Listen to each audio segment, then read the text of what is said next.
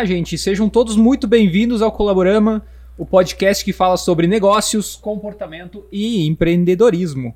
Eu sou o Guilherme Francischelli e estão aqui na mesa comigo hoje a Simone Brentano. Como é que tá, Olá. Si? Tudo bem? Tudo bem? Tudo tranquilo? Tudo.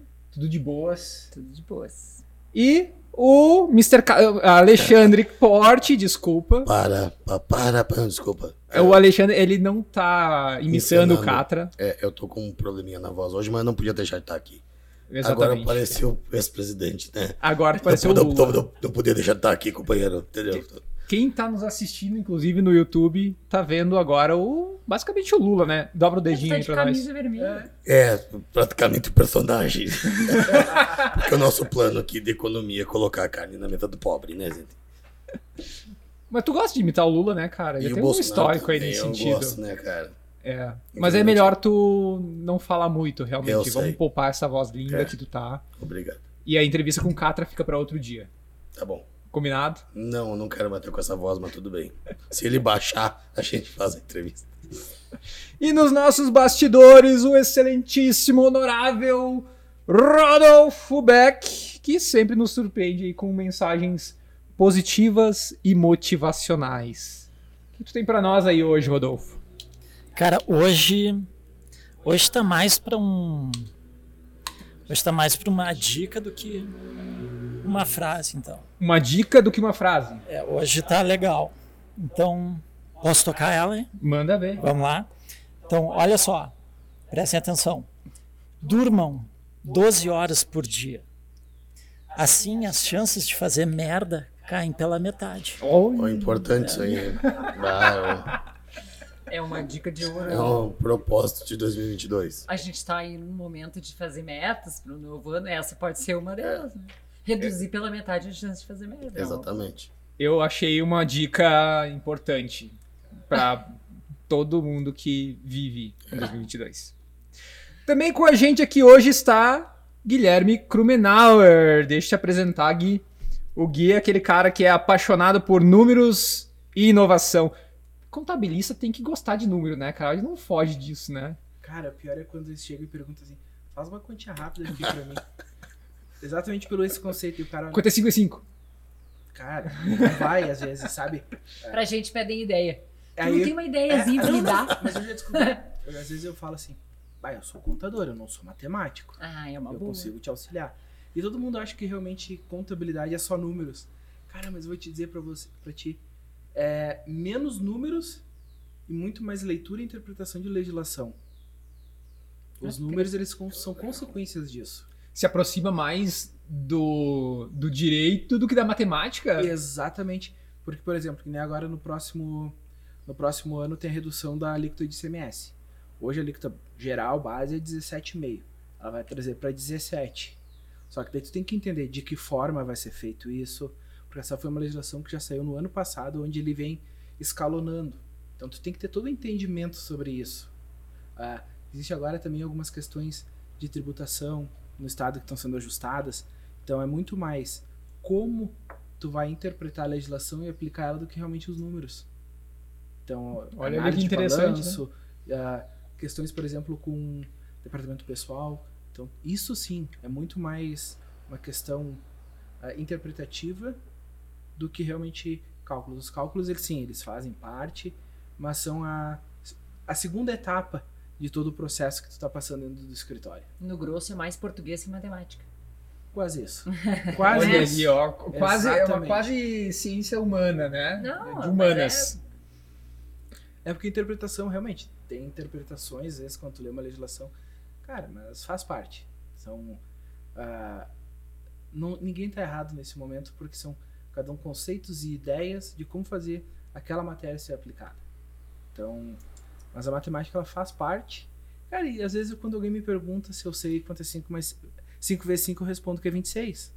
Só pra dar uma nos dedos, assim, tipo assim. Exatamente. então, é que ficou no umzinho no início do cálculo ali na, na calculadora. É. Cara, faz parte. A gente tá. E a calculadora aí tá pra salvar todo mundo, né? De conta de cabeça. Cara, Tem que gostar muito de matemática pra ficar fazendo conta de cabeça, né? tem. A calcu- eu sempre digo, cara, a calculadora tu tem que saber usar. Tu tem que saber fazer o cálculo pra te usar a calculadora. só a calculadora não, Não vai nada. adiantar. Tá, e se eu te contar que eu tive problema na com matemática, acho que foi na sétima série. Cara, foi a pior assim. Problema de reprovar em Não, ano? nunca reprovei. assim? Não, mas eu peguei recuperação e fiquei com trauma. Então, eu estudei aqui na Tu quer um cartão? Hã? Tu quer um cartão? É trauma, Ah, né? de repente. Quando fala em trauma, nosso É, psicólogo já já se se cartão. manifesta. Então, Cara, então eu tinha aula ali, então pra mim foi um ano bem complicado.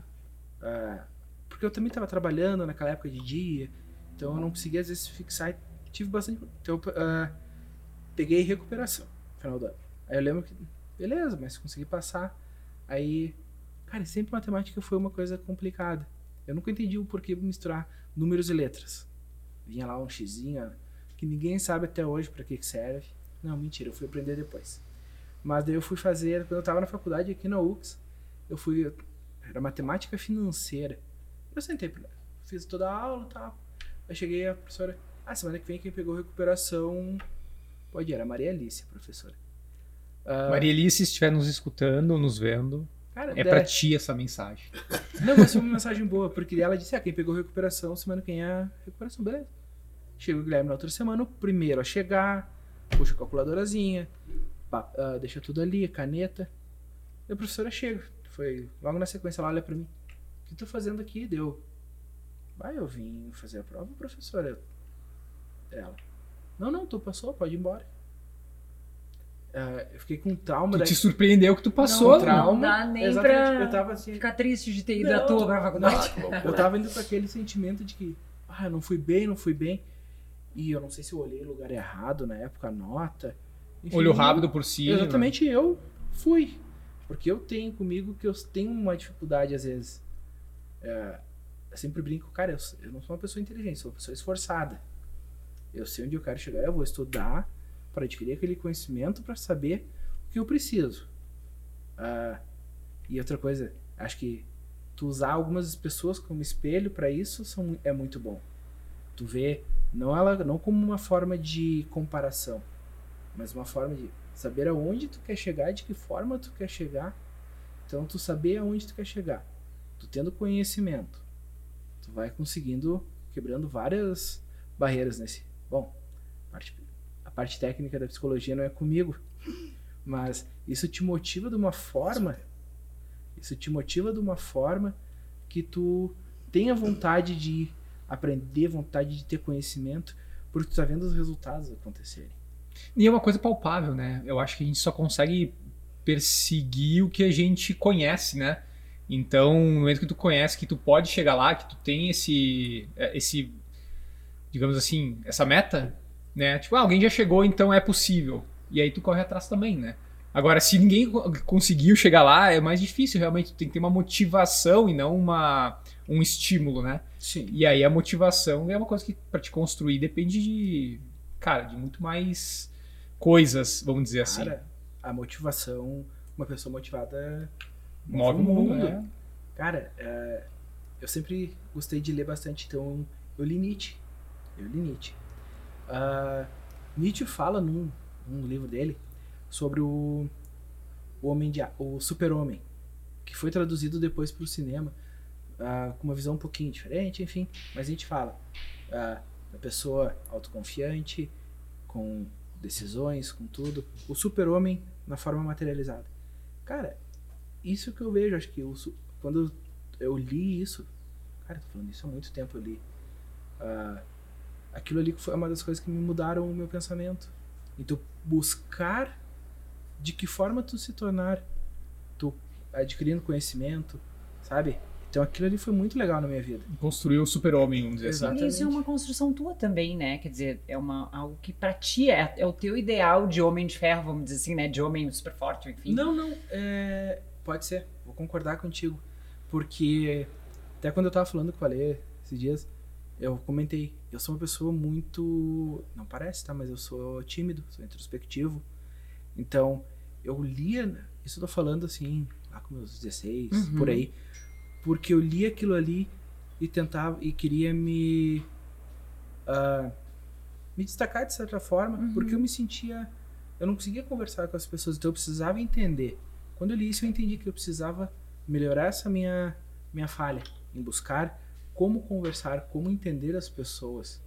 Aí eu comecei, a, quando eu fui pra faculdade, cara, eu odiava re- apresentar trabalho na frente. Odiava. Mas sabe o que que eu fazia? Não, eu apresento. Todas. Botava na reta, né? Exatamente. Eu fui lá, sabe? Por quê? Pra eu perder essa timidez. Aí nesse meio tempo eu li um livro chamado O Corpo Fala. Ai, maravilhoso. Isso foi logo no início da faculdade, exatamente por isso. Ah, mas até então eu, era, eu só era ma- mais tímido. Não é que eu não seja, hoje eu consigo. Tu administra melhor, de exatamente, eu repente, administro né? melhor. Exato.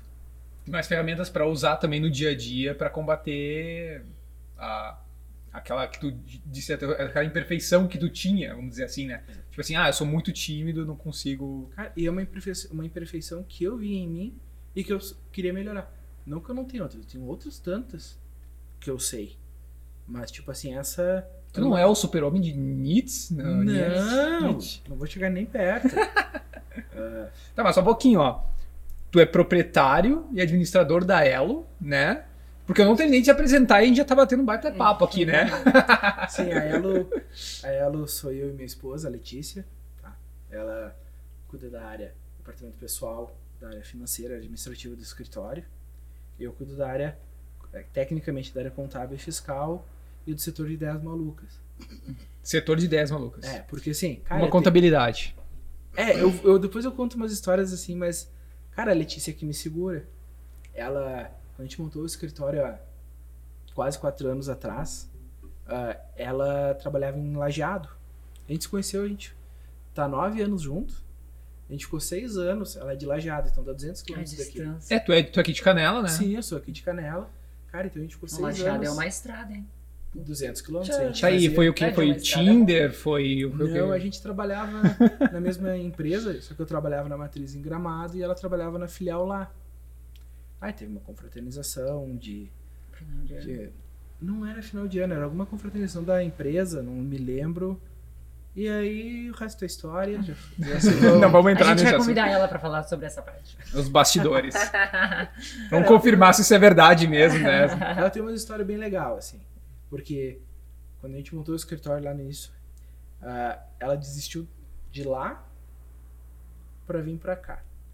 Então, cara, eu não sei se o, o tamanho que é o, o amor ou a loucura de fazer isso. É amor, é amor, é amor. Então tá bom, obrigado Vamos, vamos, vamos, vamos acreditar Vamos nisso. confiar no Não, eu melhor. acredito nisso porque assim, ó, Motivação, tu não disse que o cara, a pessoa motivada E foi move o mundo? O cara motivado move a mulher de lajeado pra Canela. Também, por que não? Não, não. Mas ela foi a minha motivação. Cara, dela veio, que montou o escritório. Então, tamo junto. Cada um na sua, a gente diverge muito. Ela é também da área de, de, de contabilidade. Cara, ela é, é administradora formada, tá? Ela tem especialização em departamento pessoal e tá fazendo direito. Ah, então totalmente áreas afins ali, né, cara? Cara, mas a gente tem personalidades totalmente diferentes. Mas a gente é sociolito também. Então, eu você entendo. entende. Aham. Ela é, ela é muito mais agitada do que eu, eu sou bem mais tranquilo. Então é, é 8 ou 80. Ah, bom, porque Ela é de encontra um escorpião, por acaso? Hum. ah, mas fiz uma pergunta difícil. Ela nasceu em Ai, Que dia que ela nasceu? 30 de junho. Junho? Não, ela é de gêmeos. Eu não, sei. Junho? Gêmeos. Sim, a Beatriz. Tua sogra, Simone. é gêmeos. Mas é, É mas é do início. Não, Eu é não sei que não. Melhor signo. É leão, eu. Cara, eu sou tão ruim com algumas Não, datas e Ju- Júlio algumas é coisas. câncer. Nada a ver, é de câncer. É Eu sou julho? tão ruim com algumas Junho é coisas. gêmeos.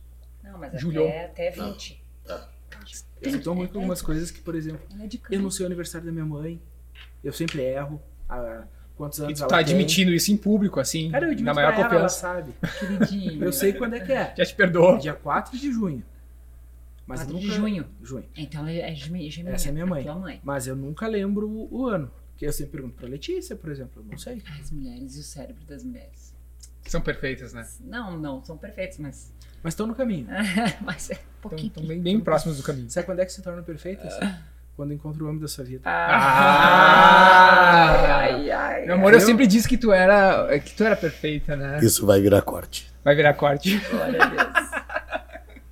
Não, tu não sabe o que rolou uma declaração no outro episódio e tal. Eu tô com a bola cheia aqui. É, coisa que, boa. É que no episódio anterior a gente tá brincando com a questão dos signos, porque a Aham. gente recebeu a Mari, que é astróloga, e ela falou sobre as características dos signos e, a, e os signos opostos e o que cada o que, que significa, né?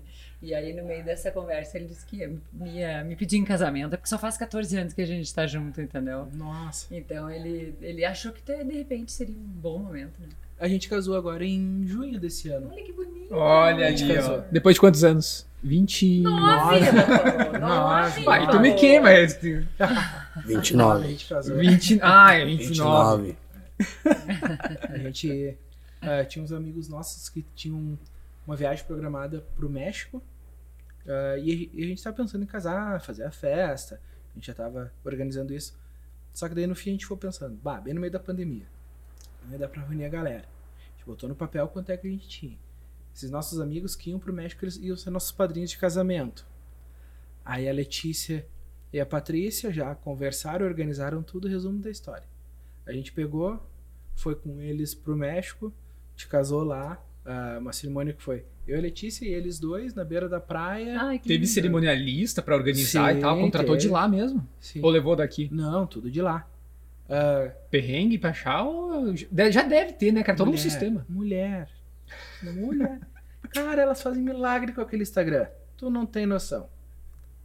Ah, deixou tudo organizado Que daqui. medo, cara. Cara, chegamos lá, tudo organizadinho, nos pegaram no hotel, nos levaram lá pro Beach Club, nos vestiram, fizeram a maquiagem da Letícia, tudo, tudo 100%.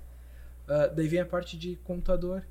A gente botou na ponta do lápis, ser o mais barato Casar no México. casar no México do que ter feito a festa aqui. Sem dúvida.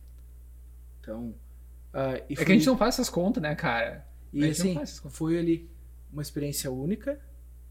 Ah, foi muito massa. Quanto que deu de impostos isso tudo aí? Cara, de imposto não, não calculei. Eu calculei o valor total, porque senão ia ajustar muito pra baixo os valores separados. Não pagou em dólar, né? Pelo amor de Deus. Cara, alguma coisa a gente levou em dólar porque a gente não achou preços mexicanos. Só que lá, tipo assim, ah, a gente chegou, em vários lugares tinha casa de câmbios, ou as casas de câmbio era tipo só, que nem a TV, que era só uma janelinha e a cotação. Ah, tu ia de uma casa de câmbio de uma quadra pra outra, daí tu trocava um dólar, dava. Numa dava 23 pesos, na outra dava 28. Esse negócio, muita diferença. Daí a gente ia sempre trocando uns de pouquinho em pouquinho. Uhum. Aí quando eu descobri, porque no, no hotel que a gente tava, embaixo tinha um Walmart.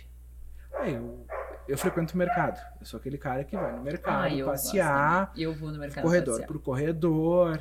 Olhar os preços. Exatamente. tá? Na verdade, eu penso sempre o seguinte: eu vou para olhar análise de mercado, ver como é que tá a inflação, Uhum. quanto está afetando o bolso, pra gente entender como é que tá no mercado. Enfim, é só desculpa para ir no mercado. Foi, foi sempre assim ou foi Ah, uma eu coisa olho as só agora? embalagens, mas tá tudo Não, certo. isso- É, porque É. publicitário, né, designer, olha a embalagem, Eu né, olho a cara? embalagem. Olha é a comunicação do ponto de venda. No ponto de venda, qual é a promoção, qual é a ação, né? O que, que tá Eu olho- acontecendo. sacola Eu feia olho o preço. eu É, vou olhando. não, eu, vou, eu sei do preço também, porque eu compro, né? Como eu tenho Sim. que pagar, eu tenho que saber o preço.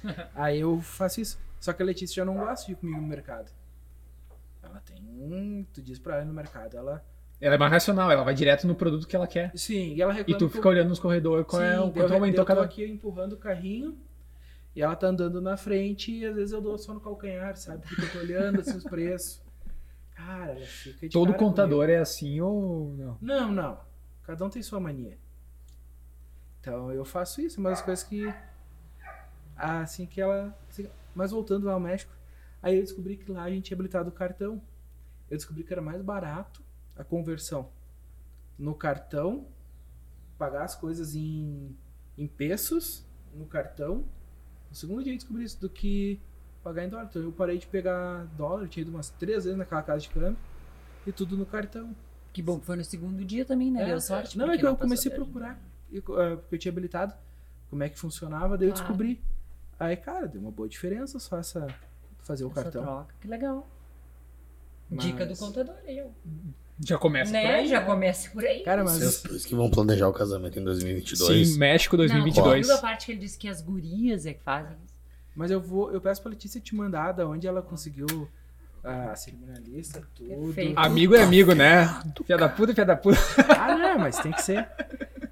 Ele Não, mas pode assim, fazer, ó, ele pode fazer é, a parte se- da, da contabilidade pra gente. Se ela der todas as dicas econômicas, bah, baita parceria, né, cara? Olha, Ele não quer, ele, o negócio dele é não gastar dinheiro, O entendeu? problema é só, tipo, Não, eu vai em tal assim. hotel, faz tal spa. Não, eu não tinha, o que nó- nós temos um Eu amigo sou. nosso que é- era padre, hoje ele não é mais, né? Ele inclusive batizou o Benjamin, enfim, mas ele acabou. Ele tentou nos casar, não conseguiu e Ele perdeu disse, a batida. O que que tu precisa pra casar? Eu disse, de ti, do, ele foi casar. Aí ele diz, não, então, você não vai casar nunca, eu vou eu É, casar. vou eu casar. Ele disse, o que que tu precisa pra casar? Eu disse, de ti, do Gui. O padre Simples. e o marido, entendeu? Pra mim tá tudo Coisa certo. simples. Daí ele disse, então vamos fazer. Daí eu disse, mas daí tu tem que convencer o marido, porque o padre eu já tinha. E aí ele largou o celibato e eu tô aqui esperando, entendeu? Ô Gui, mas olha só, cara, vamos falar um pouquinho dessa tua experiência de vida aí também. Voltar uns aninhos antes, né? Porque tu comentou com a gente que tu trabalha desde os 14 anos. Mais um corte aí, Rodolfo, por favor, faz um pi nesse momento. Desde os 14 anos de idade, como é que foi esse, esse o começo de carreira? Cara, eu comecei trabalhando no escritório de contabilidade dia 16 de setembro de 2002. Tu lembra assim de cabeça da Sim, sim, essa, Incrível. essa data eu lembro. A todas as outras que tá na carteira. Casamento da mulher, da, né, idade de casamento, primeiro beijo tudo. do namoro, Cara, é que fica aniversário da fácil. mãe. É que fica fácil. ah, aniversário de namoro, primeiro be... ah, não, primeiro beijo não, mas aniversário de namoro, ah, aniversário da Letícia, ah, dia dos namorados, porque é tudo do mesmo mês. Tudo em junho, Ah, né? tu, tu concentrou ali pra não ter que pensar não tem muito. muito erro. O assim. mês, pelo menos, tu não precisa pensar, né? É uma tática. E em junho as coisas acontecem. Não, aí tu chega É uma a qualquer dia que tu der um presente, Tá alguma valendo. coisa tá valendo. Você entendeu? Olha, Aí tu não ardilosinho. Tu guarda o 13 terceiro pra gastar em junho, no caso. É o mês Exatamente. que vai dar o... Dá um plus ali. de, de. Mas. Então fica mais fácil. Sim, eu comecei trabalhando com, como office boy. Eu trabalhava só meio turno. Então, na época eu tava com 14 anos, eu de bike. A cidade inteira de bike. Seja sol, chuva. Que no interior é super comum, É né? clássico. É né? comum. Cara, mas. Dá pra falar palavrão? Sim, Pode? Cara, foi a pior merda da minha vida. Mas no bom sentido. Porque eu digo como emprego. Cara, porque tu tava no mesmo dia, tu tava andando, tu tava lá do outro lado da cidade, do nada chovia, tu ficava todo molhado, ou num frio, tu andando e tava chovendo, ou aquela neblina que tu fica molhado, sabe? Chuvisqueiro, aquele que... Exato. Então, era fodido. Mas era bom, porque eu sempre quis trabalhar. Eu sempre procurei isso. Ah, bom porque eu consegui ver que tinha dias legais de andar de bike, tipo, que nem hoje, tinha um sol legal. que Tu... Nossa, Ah, hoje tu ia perder uns 10 quilos só de pedalando, né, cara? 30 e tantos graus tava fazendo. Cara, Deu ruim quanto chuva, às vezes. exatamente. Às vezes é, é ruim, mas, tipo assim, tu consegue. Mas ainda. pelo menos tu vai, né? É. Tá de boa. Verão, verão, verão. Verão, tu Tudo bota um bermudão ali, né? Na época eu dava, a gente, eu trabalhava de bermuda e ia. Não, não tinha, Cara. o escritório não tinha ali as regras de não, Não. tem que se vestir de Não, calça não. e tal. Não. Então, pelo menos isso. Então, foi legal porque eu vi todos os perrengues que eu ia ter, tipo, que não ia ser fácil, tudo. Um resumo Então- da vida, né? Cara, eu conheci a cidade, eu conheci Canela inteiro na época. Esses dias eu tava mostrando pro, pro cara que trabalha com nós, a gente faz entregas com um carro, né? Aqui em Canela e Gramado. Aí eu tava mostrando pra eles, tipo assim, ó, vai por aqui que é mais fácil. Bah, eu não conhecia. Ou tipo, dando umas dicas assim no meio das, no- nos bairros e eles. Tá, como é que sabe? Eu, cara, passei muito de bike aqui. Então isso, isso foi legal. Então, aí foi, daí depois eu passei pra dentro do escritório, pro setor fiscal. Ah, na época, hoje é tudo eletrônico, o modelo de DARF mudou. Na época tu fazia tudo à mão. Era, o, por exemplo, o Simples, que é a tributação mais fácil que tinha na época. Tu no DARF hoje não aparece isso, hoje é a DAS. Mas o DARF aparecia teu faturamento acumulado dos últimos 12 meses. ah, a base de cálculo, o percentual e o valor do imposto. Só que não ia para sistema nenhum. Aquilo ali era tudo digital, era ah, só informação para te fazer as- os cálculos, enfim. Hoje não, hoje é totalmente sistema. né? Interligado, né? Sim. Então era, era Naquela outro- época era um trabalho mais braçal, Mais então braçal, tipo, te puxaram pra dentro do escritório pra que tu fosse preencher papel. Exatamente, tu pegava ali no computador e aqui. Ah, então ali eu aprendi bastante também, mas ali eu fiquei. Tu aprendeu sobre os cálculos. A fazer aqueles cálculos com a. Cara, eu comecei a entender o que, que era. Daí eu passei, fiz na parte fiscal isso, daí eu comecei a entender essa parte. Aí depois eu fui para o setor contábil, dentro do escritório. Ah, lançar extrato, despesas. Isso tudo naquela época, cara, era 100% manual. A única coisa que tu importava era o quê? Tu importava do próprio sistema as notas fiscais que o fiscal tinha lançado lá dentro, mas eles tinham lançado manual. Então, esse era uma, a coisa mais tecnológica que tinha, assim. Tu importou integralizar dois setores. E então- foi fácil sair de office boy pra ir pra dentro do, do escritório, esse esse pulo de confiança aí, né? Como é que ele, como é que ele aconteceu? Cara, foi legal, mas eu comecei aos poucos. Eu comecei a, a fazer um pouco, ficava um pouco menos no- na rua. Eu comecei a ficar mais tempo no Tu te interessou pelo que acontecia no escritório. Exatamente. Pra poder entender aquilo ali. Porque eu não tava afim mais de ficar tomando chuva no lombo. Então, Quanto tempo tu ficou no pedal? cara, uns. Um ano e meio?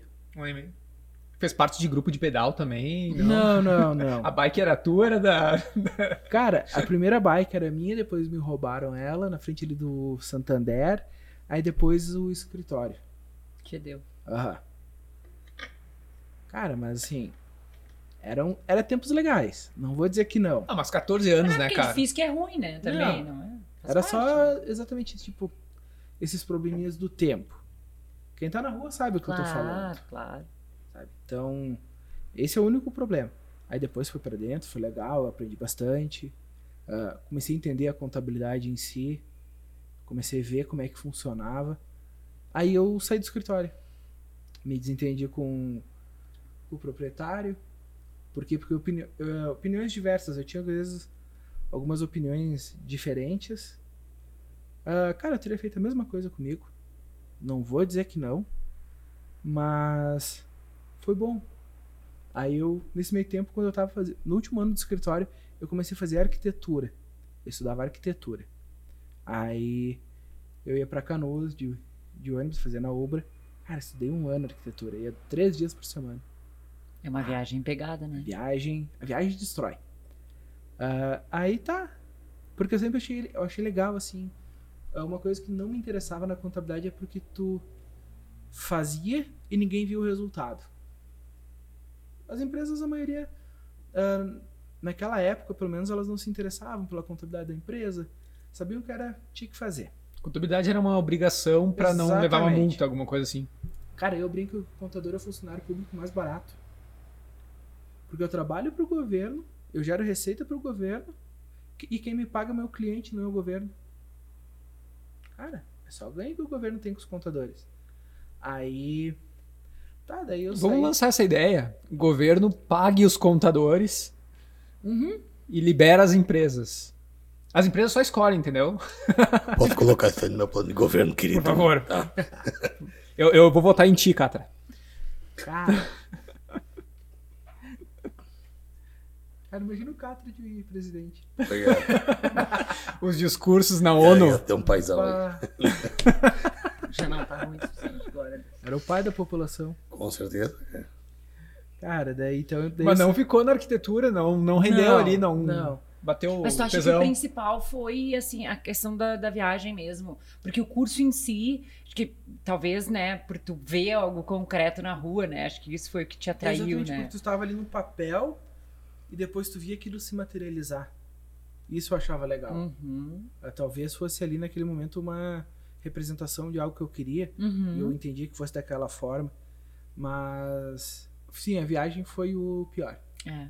O viagem, porque tu passava ali. ah, eu lembro que a galera ia pra Unicinos, ou ia pra Facate, a galera, tipo, saiu uma hora antes pra ir pra Facate, pra ir pra Unicinos, uma hora e meia antes, e pra ir pra Ubra era duas horas antes. É, Eu chegava Uhum. uma da manhã, uma e meia em casa. é, a viagem é, é maçante. É que tinha viagens maçantes e tinha viagens que não eram maçantes. Ah, não, sempre tem. É porque assim, né? Tipo, os ônus e os, os, os prós e os contras, né? Todo Ônus e mundo aqui se conheceu no ônibus da faculdade. Exatamente. E a gente tentava deixar as viagens mais Leves. Agradáveis. Menos Agradáveis. É, e volta e meia, com certeza nas tuas viagens não tinha nada disso também. Aposto que não tinha. Mas fardinhos de cerveja, Errado. a galera. Errado, erradíssimo. É errado. Ah, a galera Segregação. cantando muito. Segregação Dividir o ônibus com É. um TNT preto. É, sabe? Isso, isso aí. Tipo, isso. Cara, no TNT preto não tinha.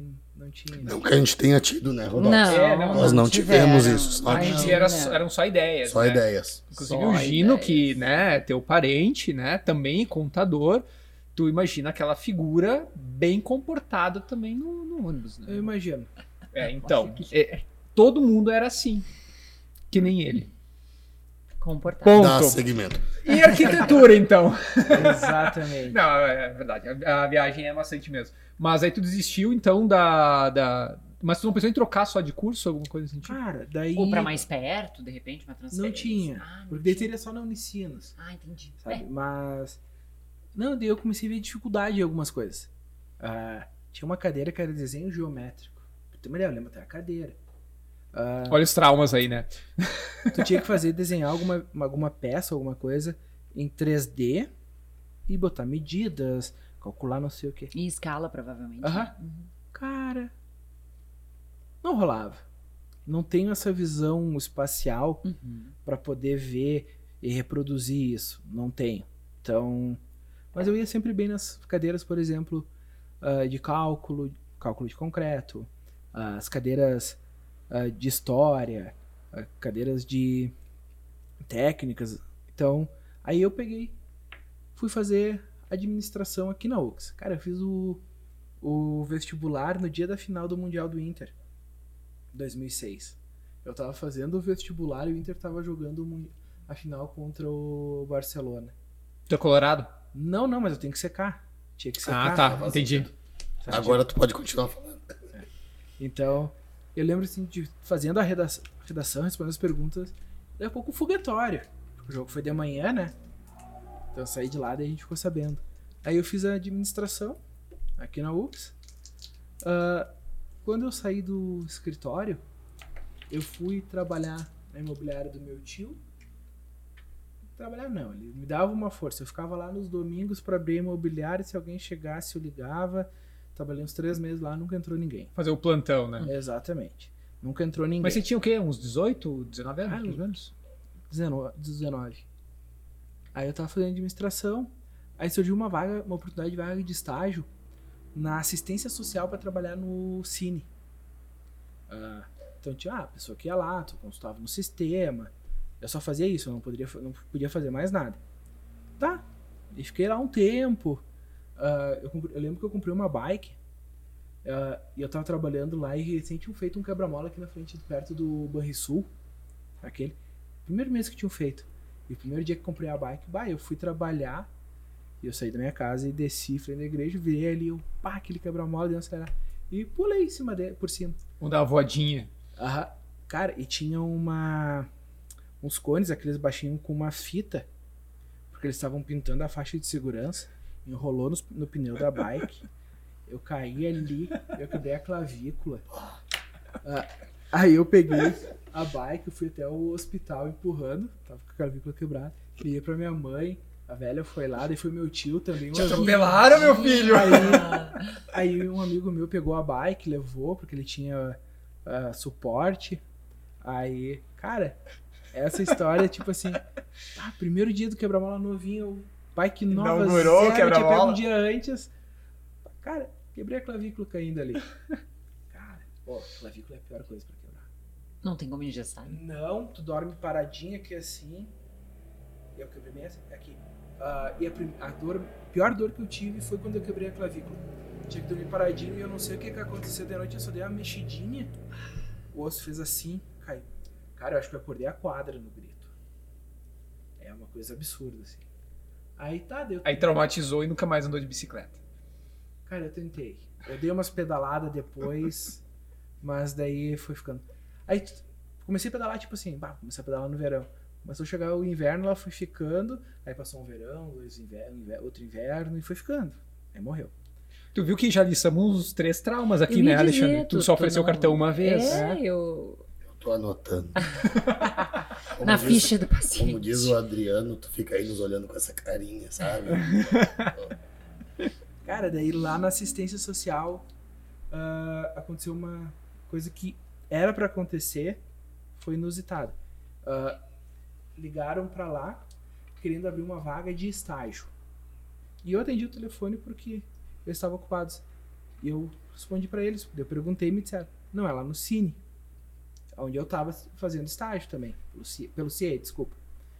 Aí era uma vaga no setor contábil da Dauper. Aí eu. ah, quando eu. Só deu coincidência.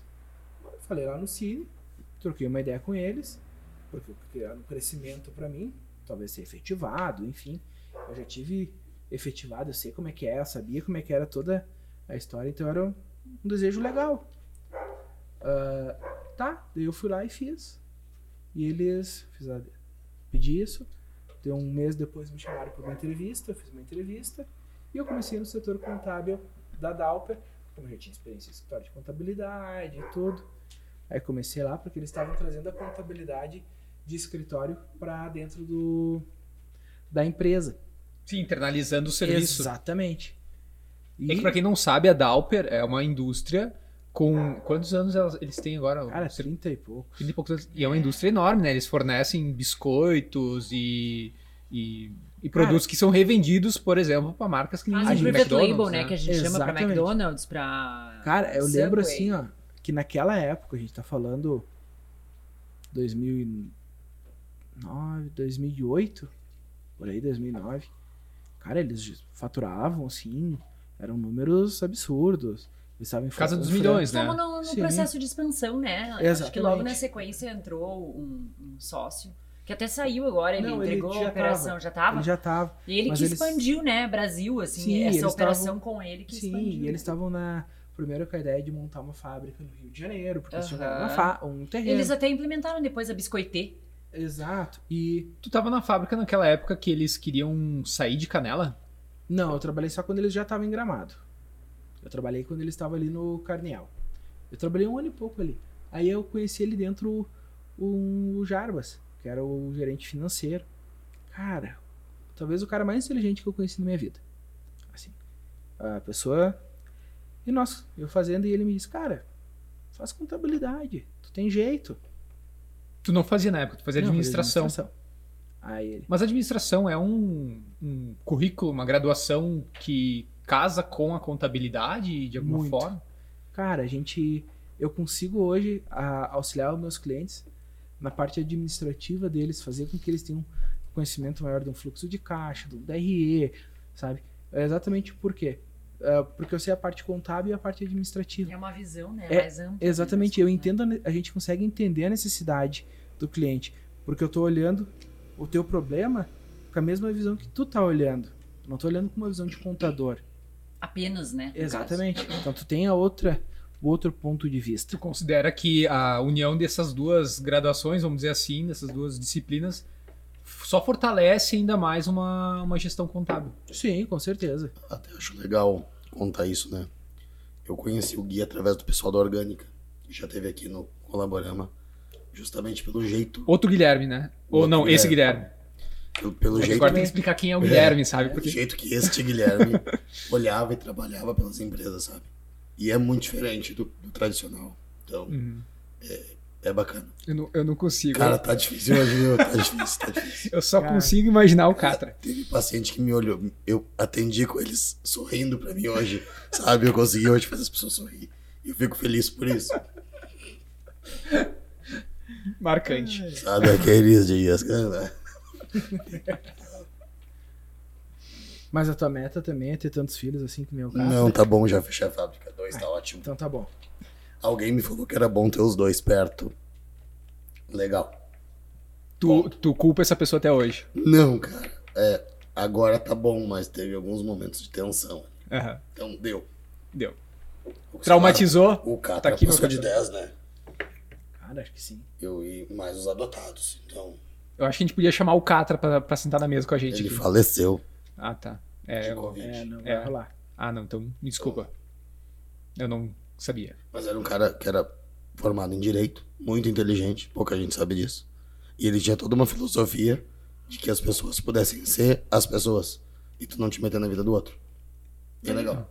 Cara, mas muita gente inteligente, o pessoal ah, olha com outra visão. Sim. Tu pega, por exemplo, assim, Enéas Carneiro. Cara, todo mundo conhece o Wilson Enéas. Cara, era uma figura, assim, eu, eu meu lembro. amigo. veio. Eu lembro quando eu, que eu era piá. Ah, Eu lembro que eu era piá na época. Olhava assim o. Porque ele era icônico, a forma dele fazer o negócio, ele fazia. Ele criou Ah, um jargão, né? Exatamente, ele criou uma personalidade própria pra campanha. Então, mesmo Uhum. quem não votasse nele sabia quem ele era, sabia o número dele. Sabe? É. Todo mundo lembra disso até hoje. É que nem a música da Ortopé. Ortopé, Ortopé tão bonito. Cara, isso era lá da minha infância. Só que daí quando tu para pra ler, por exemplo, do Enéas, cara, o cara tinha umas 5, 6 faculdades, fazer uns negocinhos. O cara era- é, tinha doutorado, né? Tinha doutorado, tinha pós-graduação. Pós, tudo, sabe, tudo que tu imaginasse hein, de graduação ele tinha. É. Cara, Ele só se legal. vendia de uma forma meio, vamos dizer assim, po- popular, Inadequada. Inadequada ele era pro que ele popular, buscando. eu, eu, pelo Não. contrário, eu acho que ele não era acessível. Não, eu acho que é, ele era uma pessoa muito inteligente que tinha uma visão própria e que talvez não conseguia passar isso pros outros. É, eu acho que ele não, não era uma pessoa acessível. É. Sabe, ele não se colocava de uma forma que ele pudesse compartilhar o conhecimento e a visão dele mesmo com os Uhum. outros, né? Acontece muito, assim, com. Eu, eu vejo, assim, com essas personalidades que têm, são super desenvolvidas, sabe? O intelecto, realmente. Como elas estão muito na frente, acho que talvez enche o saco ficar explicando, tu entendeu? Exatamente, E é básico. compreensível, né? É compreensível. Então, de repente, é um pouco isso, assim. É, eu concordo com a tua visão, acho que é bem isso.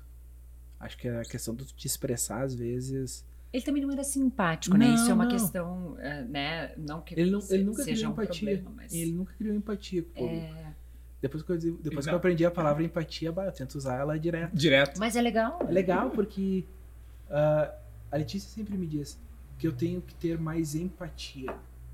Não que eu não tenha, mas isso é uma coisa que a gente tem que estar sempre Exercitando, sem exercitando. dúvida. Então isso eu acho bem legal. Tô aprendendo a ter cada é dia o mais. básico para ter mais inteligência emocional. Sempre me perguntam como eu desenvolvo inteligência emocional. Empatia. Se colocar no lugar do outro, né? É. É, mas acho que é se colocar- Mas é um outro, exercício, né? Ele, É, ele exatamente. exige uma ação, exige uma atitude tua, não é uma coisa passiva, né? É, é que a empatia não é. Eu vou tentar falar. a empatia não é tu só. Ai, tá, eu te entendo, eu sei como tá te sentindo. É realmente tu sentir É. o que o outro tá sentindo. E entender que aquilo que dói no outro, dói no outro. Independente de tu, mesmo te colocando no lugar dele, tu não tá talvez sentindo aquela dor. É. Mas ela existe. Porque tu não sente, não quer dizer que ela não exista.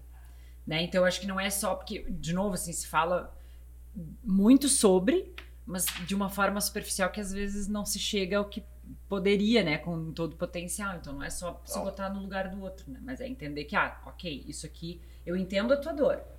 Mas não dizer assim, mas tu tem que relevar, né? Tipo, não, eu entendo a tua dor.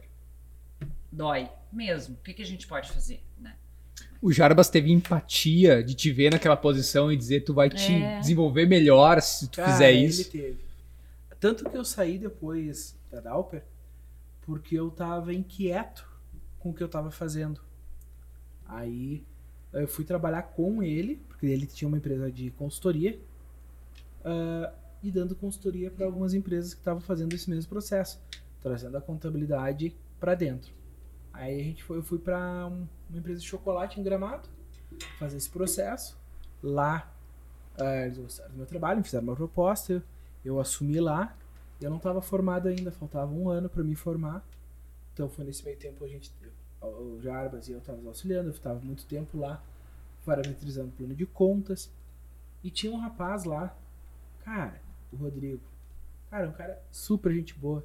Tenho a maior admiração por ele, o cara me ensinou muito. Hoje ele tem uma história de contabilidade aqui na Vale do Conceito.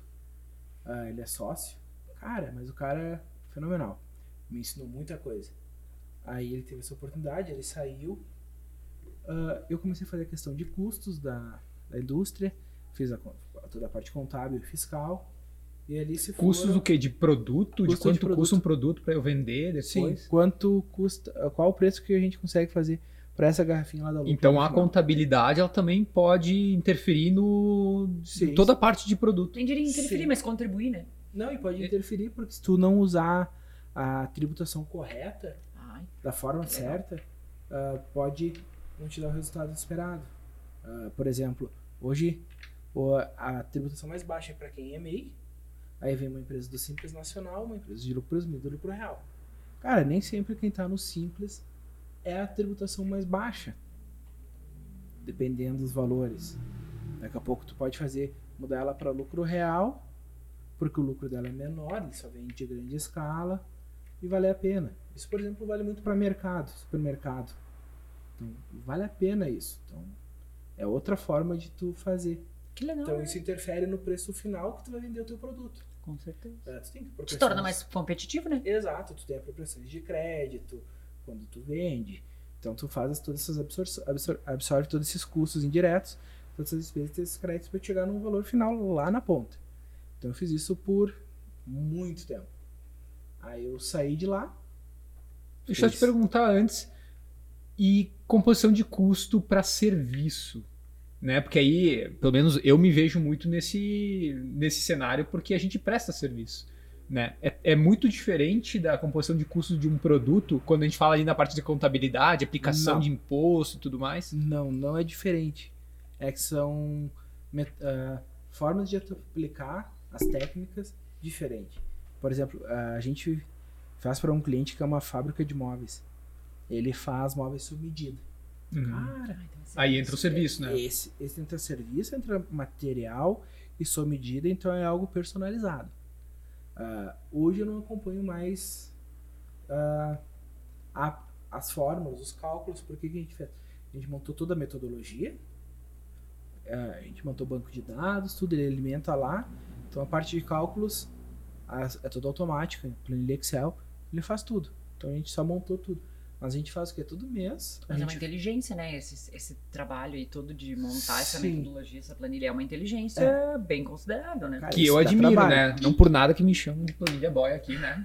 Mas é, não, é mega importante para Não, mas, eu- mas eu digo no sentido de quem, de daqui a pouco assim, ó, quem tem uma indústria, quem tem uma empresa e, usa, e- e aproveita isso no- todos os dias, né? Quer dizer, tu não precisa ter necessariamente um contador ali dentro da empresa, que Não. pode ser um custo que tu não tem condição de absorver, mas pode ter essa inteligência de comprar de ti isso aí, essa A metodologia. gente fez, então a gente aplicou lá. Então, como ele é meu cliente regular, todo mês a gente senta, a gente analisa toda a empresa dele. Ele sabe se ele tem que alterar lá. Quando alterou o preço, ele altera lá na planilha de alguma coisa. Se alterou, por Que exemplo, ah, margens, enfim, ele quer aumentar, diminuir para alguma coisa. Então tem tudo lá e a gente tem resultados. A questão de serviço é só a forma de tu mensurar os valores que é diferente. A forma que tu vai utilizar para tua empresa. Entender a tua empresa, entender teus números para saber o que, que tu consegue fazer de tempo e de que forma tu vai fazer aquele teu tempo rentabilizar. Ah, foi que nem a gente estava comentando antes. Cara, eu acho que tenho a mesma questão de todos vocês aqui. Eu não vendo produto, eu não vendo esse copo. Eu vendo tempo e conhecimento. O copo, se eu não vender hoje, eu vendo amanhã. Ele vai estar. Já o tá custo dele já foi absorvido por ele no momento que entrou ali, então ele já tem a parte dele. Eu não, se eu perder um dia, ou vocês perderem um dia de trabalho, ah, isso vai, vai acarretar lá na frente num resultado. Então, isso é uma coisa que eu via lá no escritório, quando a gente estava conversando muitas coisas manuais.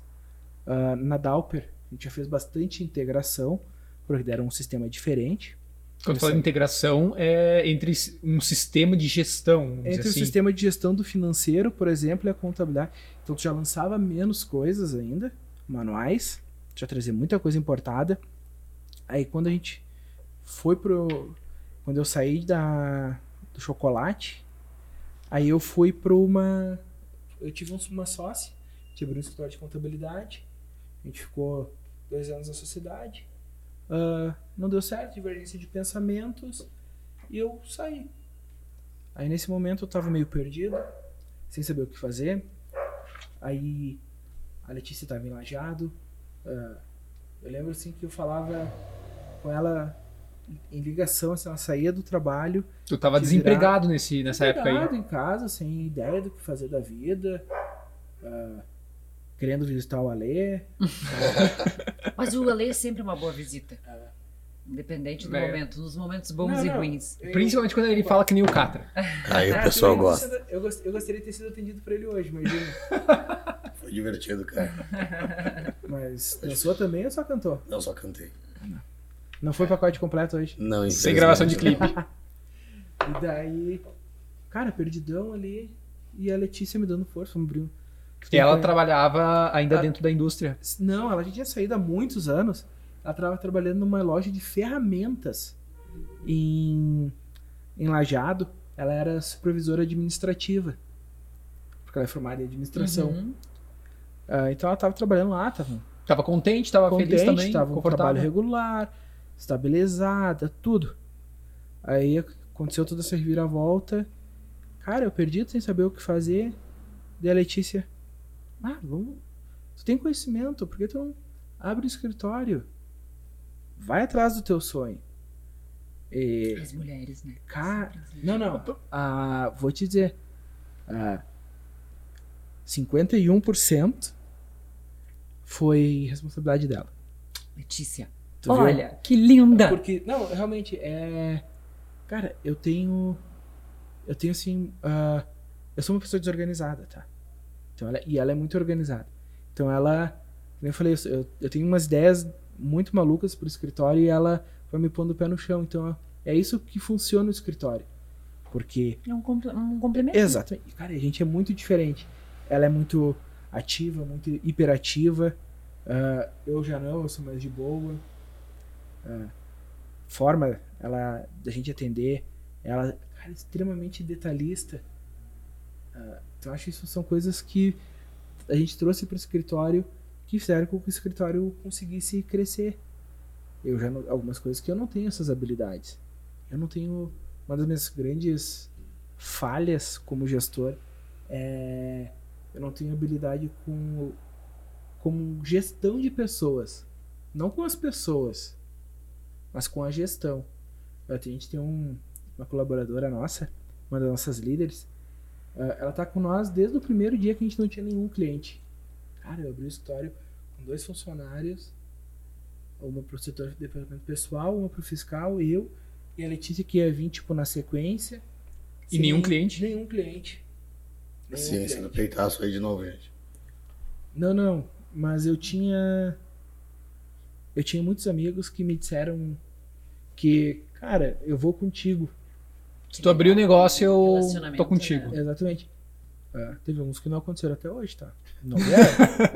cara, não Aliás, fica dado o problema. recado. Quer passar aí os arroba do Instagram pra gente marcar? A gente marca, não tem A problema. gente marca todo mundo. Cara, mas falando sério, não tem problema. Isso são aprendizados.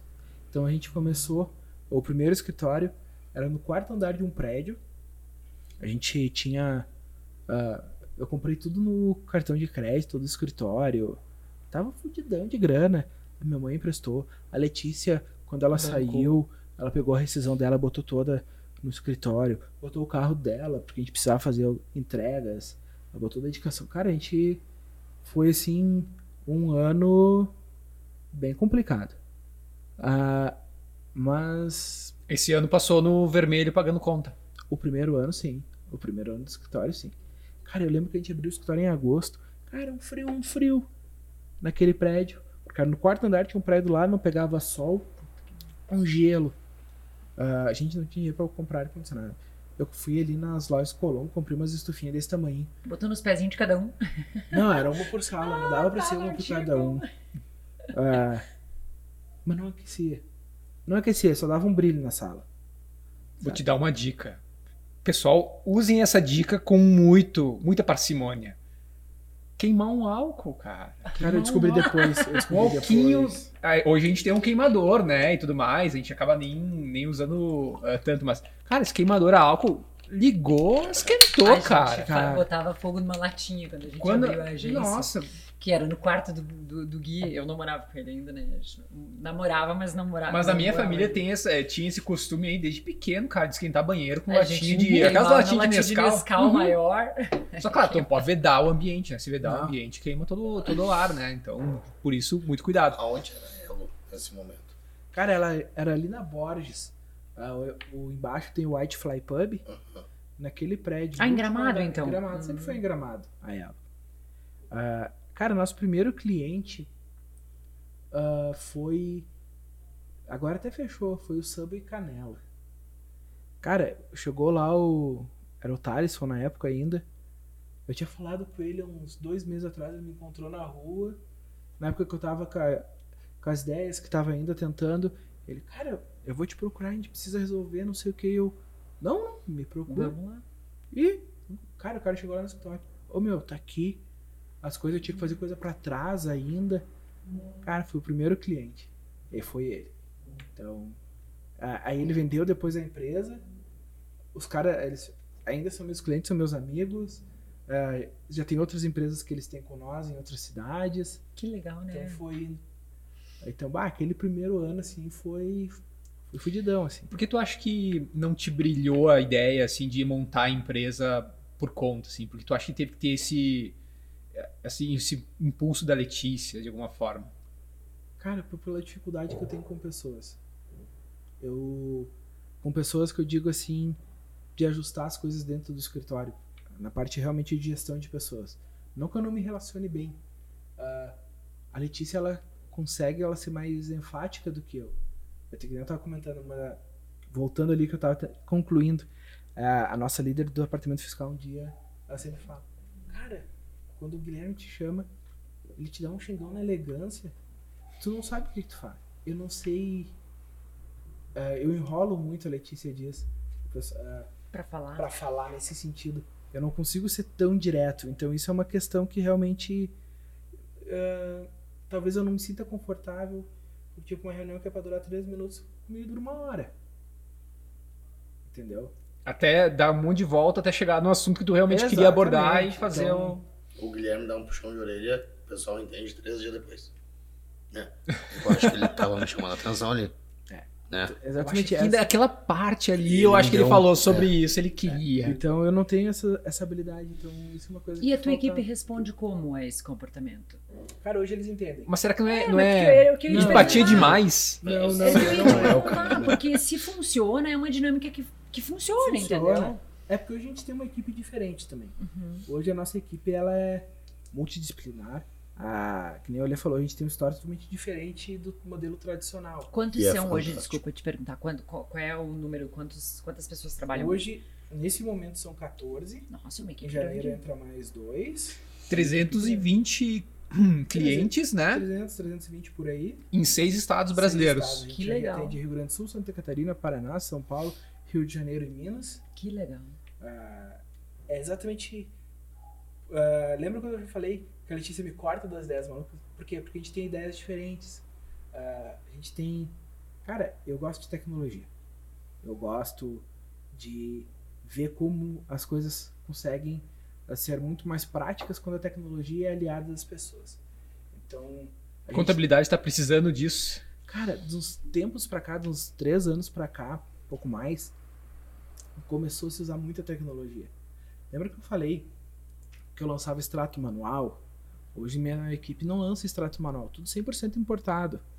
É, questão de fiscal. Lembra que eu falei que o fiscal lançava tudo manual, que era a maior integração que a gente tinha que ir, puxar? Cara, a gente tem sistema hoje que vai, busca todas as suas notas recebidas, todas as suas notas tomadas, ah, lança para o sistema, ele lança e confere se está tudo correto. Isso eu posso eu forneço para meus clientes também acesso a essa plataforma. A qualquer momento tu consegue ver teu faturamento, faturamento, emissão de notas, quem te mandou uma nota fiscal, então coisas que não existiam antes. O arquivo XML, que é uma coisa obrigatória, muitos clientes não, muitas empresas não mandam. O nosso sistema vai lá no site da Receita e busca esse arquivo XML.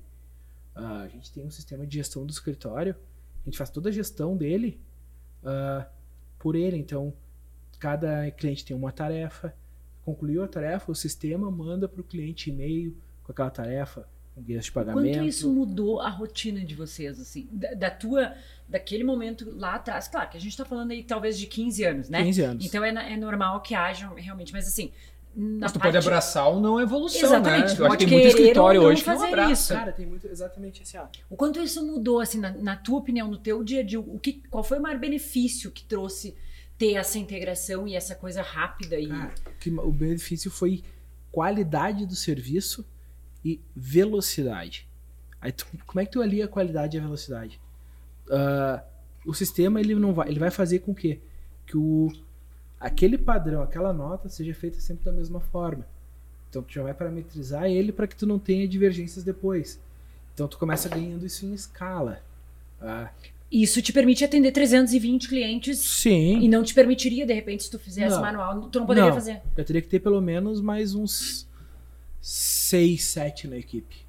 Ah, tu teria que aumentar a teria tua que equipe. aumentar a equipe, porque tá, Então a aumentaria- criatividade Ou- ela vai baixo, ou- né? Exatamente. Ou atender menos pessoas, o que também botaria a tua Exatamente. atividade lá embaixo. Então a gente conseguiu aliar isso. E isso é importante pro teu cliente, por quê? Cara, porque a gente consegue, por exemplo, atender vários estados estando sediado em Gramado exatamente por isso. A gente tem essa facilidade. Ah, eu consigo garantir para o meu, meu cliente que todas as tarefas, todas as obrigações deles vão ser concluídas, porque eu pessoalmente acompanho dia a dia, então a gente consegue, no sistema a gente deixou tudo definido. Prazo legal, que é quando é o último dia que tem que ser enviado, que daí é a partir dali da multa, e quantos dias antes só está em atraso ou dentro do prazo. Então, quando entrou em atraso, cara, falta cinco dias para ser entregue o negócio. Então, a galera Tu é notifica cobrada. e é notificado, o Sim. cliente é notificado também. Não, o cliente não. Aí quando acontece equipe, isso, né? a minha equipe é notificada que aquela tarefa está em atraso por e-mail. Então eles recebem muita eles vão recebendo as notificações de acordo se eles esqueceram de alguma coisa. Então, a, tu imagina isso, tu traz o teu erro ou a tua falta de ah, entregar algum documento a zero. Então, cara, mas mesmo assim a gente tem seguro de responsabilidade civil. Quando um cliente fecha comigo, uma das coisas que eu digo pra ele, cara, eu vou errar contigo algum dia. Eu vou. Tenho certeza disso. Por quê? Apesar de ter todos os processos, a gente tem ainda envolvimento humano. Sim, somos humanos. Né? Vai acontecer em algum momento. Então a gente tem um seguro de responsabilidade civil que vai ah, te segurar que se tu receber alguma multa por responsabilidade do escritório, tu não precisa te preocupar, vai estar pago isso. Tu vai me ligar, eu digo, tu vai me ligar um dia, bravo, irritado, eu só vou te dizer, sem problemas. Eu vou ir buscar e tá pago. Ponto. Mas o sistema faz com que tu tenha essa segurança. Que, eu não, que, que não não vai acontecer. Exatamente. Mas e o treinamento da tua equipe? Porque ela tem que estar bem treinada, não só para entender de contabilidade, não. mas para entender desse sistema, desse modelo Sim. que tu criou dentro da Elo a gente, a gente tem um rapaz de TI dentro do escritório, que ele faz essa parte. Tanto que até o nosso WhatsApp do escritório é, é a Bia, que é o nosso robozinho de atendimento. Então tu dá dois cliques, quando tu falar com a Bia, tu já vai estar falando com um atendente de uma pessoa. Dois, tu vai digitar dois números. Só isso. A Bia faz o filtro, vamos dizer assim, né? Exatamente. Ela, tu vai dar, mandou um oi, ela vai dizer: Oi, Gui, que bom te ver por aqui. Escolha a sua opção. Vai te dar sete opções, que são setores. Tu vai digitar qual setor tu quer, dependendo, dos- já vai. e dependendo do setor, ela vai te dizer assim, por exemplo, departamento pessoal: admissão, rescisão ou outros. Se for outros, o outro já vai cair para um atendente humano que vai te atender. Mas a gente ganha em escala isso. Quão difícil foi adotar essa tecnologia? o quão difícil é adotar isso. Ah, cara, isso é uma evolução constante. Hoje de manhã ainda a gente estava conversando sobre isso. A gente quer fazer algumas mudanças de sistema, enfim. Não tá redondinho ainda, então, assim, Nunca de como tá. tu gostaria. Não, nunca vai estar. porque tá sempre saindo coisas novas. A própria demanda da equipe. ah, cara, a equipe, assim, eles aderiram bem a essa ideia de tecnologia, porque eles viram que eles ganham tempo, eles ganham ah, mais tempo para poder exercer outras, outras atividades. É uma turma mais jovem ou varia a idade, assim? Cara, é uma turma mais jovem. A média ali deve dar 35. Hum. É, então. Então a adoção, tu acha que foi mais natural? Cara, Porque eles já têm esse contato, de repente, com a tecnologia, em outros ela não foi fatores, natural. mas- Ela foi mais fácil. Exatamente por eles entenderem ah, como funciona, a forma que tu transmite. Ah, a gente consegue hoje liberar aplicativo de celular para os nossos clientes mandar a documentação e receber a documentação. A gente então conseguiu fazer chegar a esse ponto para quê? Para que a gente consiga ter essa interação com esses clientes que estão longe. essa semana inaugurou um cliente nosso um restaurante em Curitiba, no Paraná. Cara, ele me mandou um áudio, eu falei com ele, eu fiz todo ali, mas ele tava falando direto com a equipe. Lá pelo bot, ou as gurias uh, faziam uma call com ele, ou ligavam. Então, eu sempre digo, comunicação, a forma de comunicação a gente tem várias. Cara, ele me mandou um áudio assim que uh, nenhum dinheiro do mundo pagava a satisfação que eu tive naquele momento. Quando ele fala da minha equipe, ele fala que a galera atendeu ele super bem. Então, cara, aquilo ali para mim foi a realização da minha semana. Tu vê que tu fez alguma coisa certa? Assim? Não, não, assim, tipo, ai, só fiz uma coisa certa. Mas, não, não. Mas tu recebe um feedback em relação ao que tu faz, né? né? A gente impactou a vida de uma pessoa muito positivamente. Uh, cara, e quando a gente, eu falo em impactar a vida, que nem a gente comentou, tu falou de treinamento. Sim, a gente faz muitos treinamentos dentro do escritório. Então, cara, uma regra lá é assim: quer fazer um curso, surgiu um curso, me manda ele, eu dou uma olhadinha. Se ele for interessante pro escritório, o escritório vai pagar ele para ti. Ah, e se o cara sair dois meses depois do escritório, tu pagou o curso? Cara, não tem problema. Porque pelo menos eles vão um mês aqui dentro do escritório, é um conhecimento que ele vai levar para a vida inteira. Ele também cresceu dentro do teu negócio. Isso vai né? ajudar ele fora daqui. Cara, esse é o nosso pensamento. Então eu mesmo vou fazer um, uma mentoria em São Paulo agora de seis meses, um, para melhorar o processo, uma expansão. Uh, o pessoal do fiscal vai estar tá fazendo, do departamento pessoal também está fazendo. Então é uma evolução constante. Esses dias a gente até teve com rapaz que já vocês já entrevistaram aqui, que é o Estevão da Orgânica. Uhum. Cara, ele foi lá no escritório falar com o pessoal sobre sucesso do cliente. É, ele falou conosco também, é maravilhoso, né? então, eu é achei isso, né? sensacional. Ele foi lá e palestrou pra galera. Tu tem isso como um cargo teu, né? Também. Diretor de sucesso do é Diretor de cliente. sucesso do cliente, exatamente. Porque eu não tô na operação, tá? Eu não tô na operação do dia a dia. Mas ah, eu faço com que os nossos clientes estejam felizes com o nosso trabalho e administro isso para eles e ajudo eles a chegar nessa experiência que é ser atendido pela ela. Foi natural pra ti deixar o operacional, porque eu imagino que no início do escritório era tu, a tua esposa e dois colegas, né, dois profissionais. Tu faz, tu era operacional, certo? Sim, fazia muita Foi, falta. foi natural pra ti? Como foi esse processo de deixar de executar e passar a gerir o negócio? Ele foi natural, porque na verdade eh, a gente con- conversou, quando a gente eh, abriu o escritório, a Letícia a gente conversou e definiu algumas coisas. A gente deixou eh, do modo bem simples. Eu faço a parte comercial, eu boto o cliente para dentro do escritório, ela organiza o resto, a operacional ali dentro do escritório e faz o pessoal funcionar. Beleza. Então isso eu fiz muito. Eu trabalhei, eu sempre trabalhei muito a questão de marketing. Ah, que nem eu sei que vocês gosta de design. Cara, todo nosso do- todo documento que sai do escritório, todos os envelopes do escritório que o cliente recebe são personalizados com o nome do escritório, ah, foram cuidados. O envelopezinho atrás ah, vai para fechar o envelope, vai uma- nosso símbolo é uma bolinha. A gente mandou fazer na gráfica uma bolinha de, de adesivo. Então todo o nosso material ele sai lá bonitinho, sai com o adesivo Etiquetadinho, do né? escritório, que é a bolinha. Tu acha que isso entra como Um um investimento e não como um custo da tua rotina do dia a dia? investimento. Vão muitos adesivos aí, né? Sim, é investimento. Quando tem outubro rosa, a bolinha que vai nos adesivos Vira vira, rosa.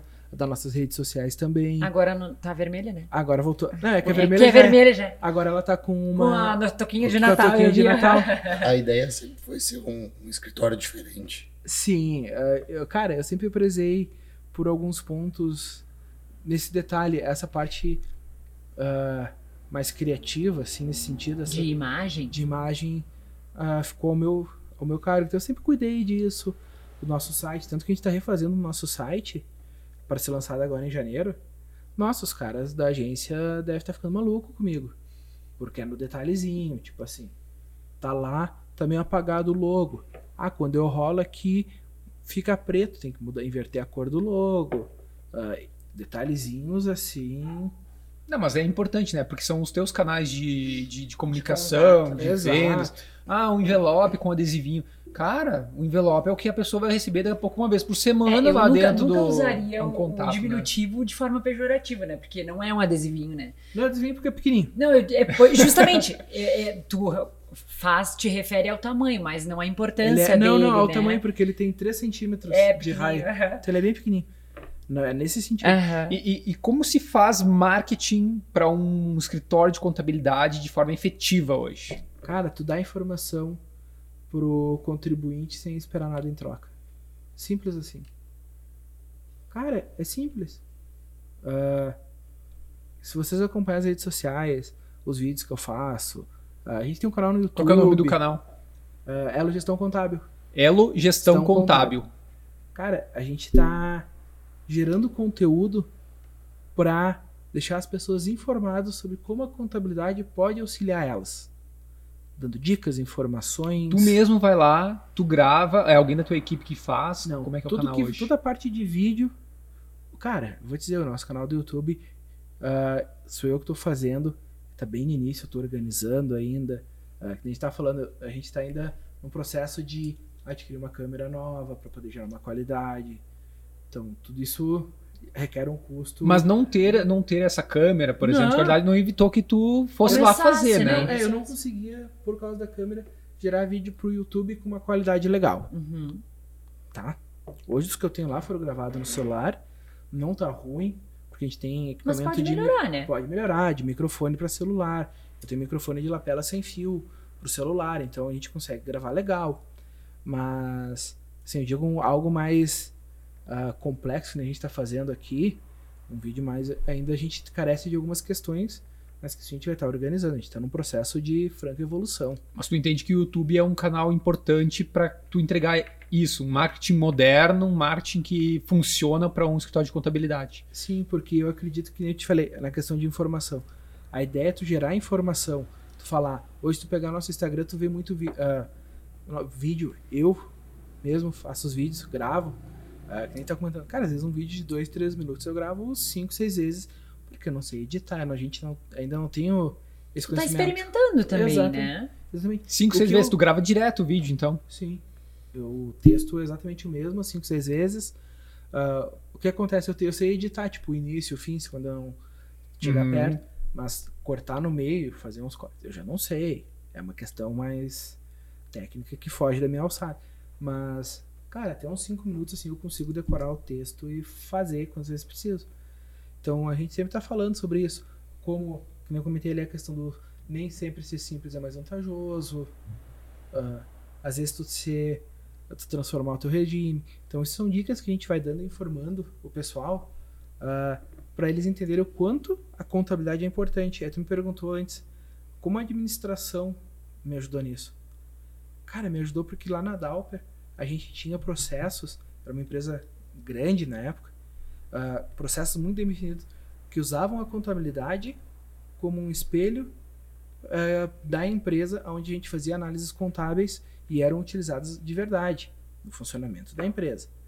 Então aquilo para mim foi uma coisa muito importante. Eu pegava um dado ali de contábil e Exatamente. dizia que aquele setor, aquele departamento tava bem, tava mal, precisava evoluir, coisas nesse sentido. Exatamente. Cara, a gente consegue pela contabilidade dizer até quantas vezes teu estoque girou no mês. Uhum. Sabe o que é isso? Eu dizer quantas vezes girou um estoque no mês pela contabilidade é possível. É o poder da informação também, né? Exatamente. Quando tu tem a informação na mão, tu toma melhores decisões, Trabalhar com né? dados, né, também. Sim. Pois é, é engraçado porque é, do, no meu ledo, né, aqui universo, eu vejo a contabilidade como aquela obrigação, né? Talvez pelo tamanho de empresa que eu, que eu administre, não tenha tido contato com uma empresa tão grande, mas eu, não, eu vejo a contabilidade como um fim dentro de um processo. Cara, E aqui é tu já está trazendo que não, Que é né? uma ferramenta. pode né? fazer parte de todo o processo. ela é o fim de um processo e pode ser o início de todo o processo. Porque ela pode ser o final do mês anterior, onde tu encerrou um resultado, e ela pode ser o espelho do teu próximo início, onde tu vai utilizar ela como uma referência pro próximo passo que tu vai tomar. Um propulsor, pode- né? Dependendo de se vai fazer um investimento. Tu pode pegar, ah, transformar balanços de REs, a mesma estrutura, numa formatação mais gerencial para ti. uh, onde tu vai criar uma série de dados históricos para te fazer a comparação, uh, porque nem sempre tu faturar mais quer dizer que tu ganha mais. Porque daqui a pouco tu está faturando mais, mas tu tem que definir lá dentro de um orçamento previsto quanto que vai ser teu gasto para cada tipo de, de atividade de conta. Ali. De contas. Eu digo, por exemplo, tu tem um grande grupo lá. Uh, material limpeza. Lá tu define quanto que tu vai gastar de limpeza no início do ano e tu vem trazendo aquilo e vai fazendo um documento contábil daquilo para ver se está se tornando realidade ou se tu está gastando muito mais. Se tu está gastando mais, tu vai parar para analisar o porquê. Uh, ou, por exemplo, ah, eu estou faturando mais do que o previsto. Ok, mas se faturo mais, eu sei que eu vou pagar mais imposto, eu sei que eu vou ter daqui a pouco uma conta de luz mais alta, então tu tem que analisar o que, que vai aquele faturamento a mais vai te acarretar. Porque chega um momento, por incrível que pareça, que tu está faturando menos, tu está ganhando dinheiro. Quando tu começa a faturar, vai chegar um momento que o teu faturamento vai ser igual ao teu custo. Porque para chegar aquele faturamento, muitas empresas elas não cuidaram lá do custo, ele foi aumentando aonde zerou. Cara, isso é muito perigoso. Tu tem que cuidar isso. Crescer é fácil, né? Porque tu é só tu inchar. Sim. Né? Tipo, ah, bota mais gente, bota mais, mais serviço, vende mais, vende mais. Até o Estevão falou, né, do caso da própria Sales, Salesforce, Salesforce. né? Porque eles incharam, venderam muito, mas depois perderam todos os clientes. Eu acho que se tu tiver uma força de vendas, tu consegue encher. Só que ser lucrativo é o grande desafio. Eu acho que um pouco do que tu tá comentando é isso, né? Cara, não adianta de nada tu vender, ter uma empresa lá do que a gente fala do 6 em 7, né? Tudo mais. Vende na casa dos milhões. Só que tu, cara, o custo fica lá na casa dos milhões também, né? Não te sobra o dinheiro, não te sobra o oxigênio para te respirar e fazer novas ações. A gente tem um cliente nosso aqui que hoje fatura, cara, metade do que faturava na pandemia ele fez todo esse movimento em virtude de troca ali de, da, do regime fiscal e tudo mais. Hoje fatura metade do que faturava e está muito mais feliz porque é muito mais lucrativo o negócio. Claro. Essa inteligência que tu comenta, eu tô chamando de inteligência propositalmente, porque para mim é uma inteligência. Eu que sou de humanas, né, completamente alheia aos números, assim.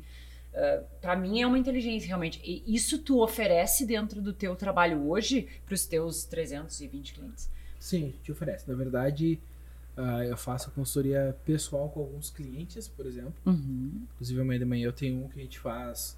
Quando eu atendo esse cliente, eu reservo uma manhã ou uma tarde, porque a gente faz análise de toda a empresa dele. A gente vem fazendo acompanhamento já há três anos. Então, ele tem todo, todo o processo dele que é essa indústria de imóveis que eu comentei com vocês uhum. lá do cliente custo. Então, a gente tem todo o sistema dele, tudo mapeado desde o início. A gente oferece algumas, algumas coisas assim. Algumas já estão dentro dos serviços mensais. Outras são serviços, uh, produtos que a gente oferece à parte dentro do escritório. Mas isso a gente consegue fazer para a maioria dos nossos clientes hoje.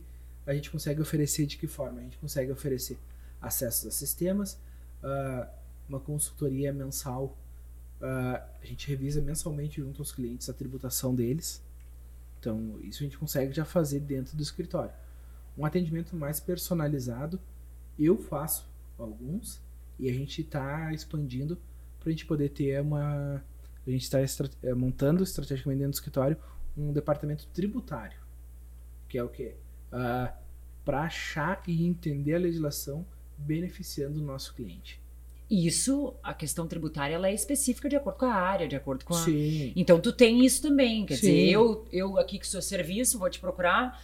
A minha tributação, a minha legislação é diferente do cara da indústria de imóveis sim, lá. Sim, então, é isso vocês têm também essa. Sim. essa... Temos. Legal. Mas daí dentro disso, tipo, ah, tem o Alexandre lá que é um CPF.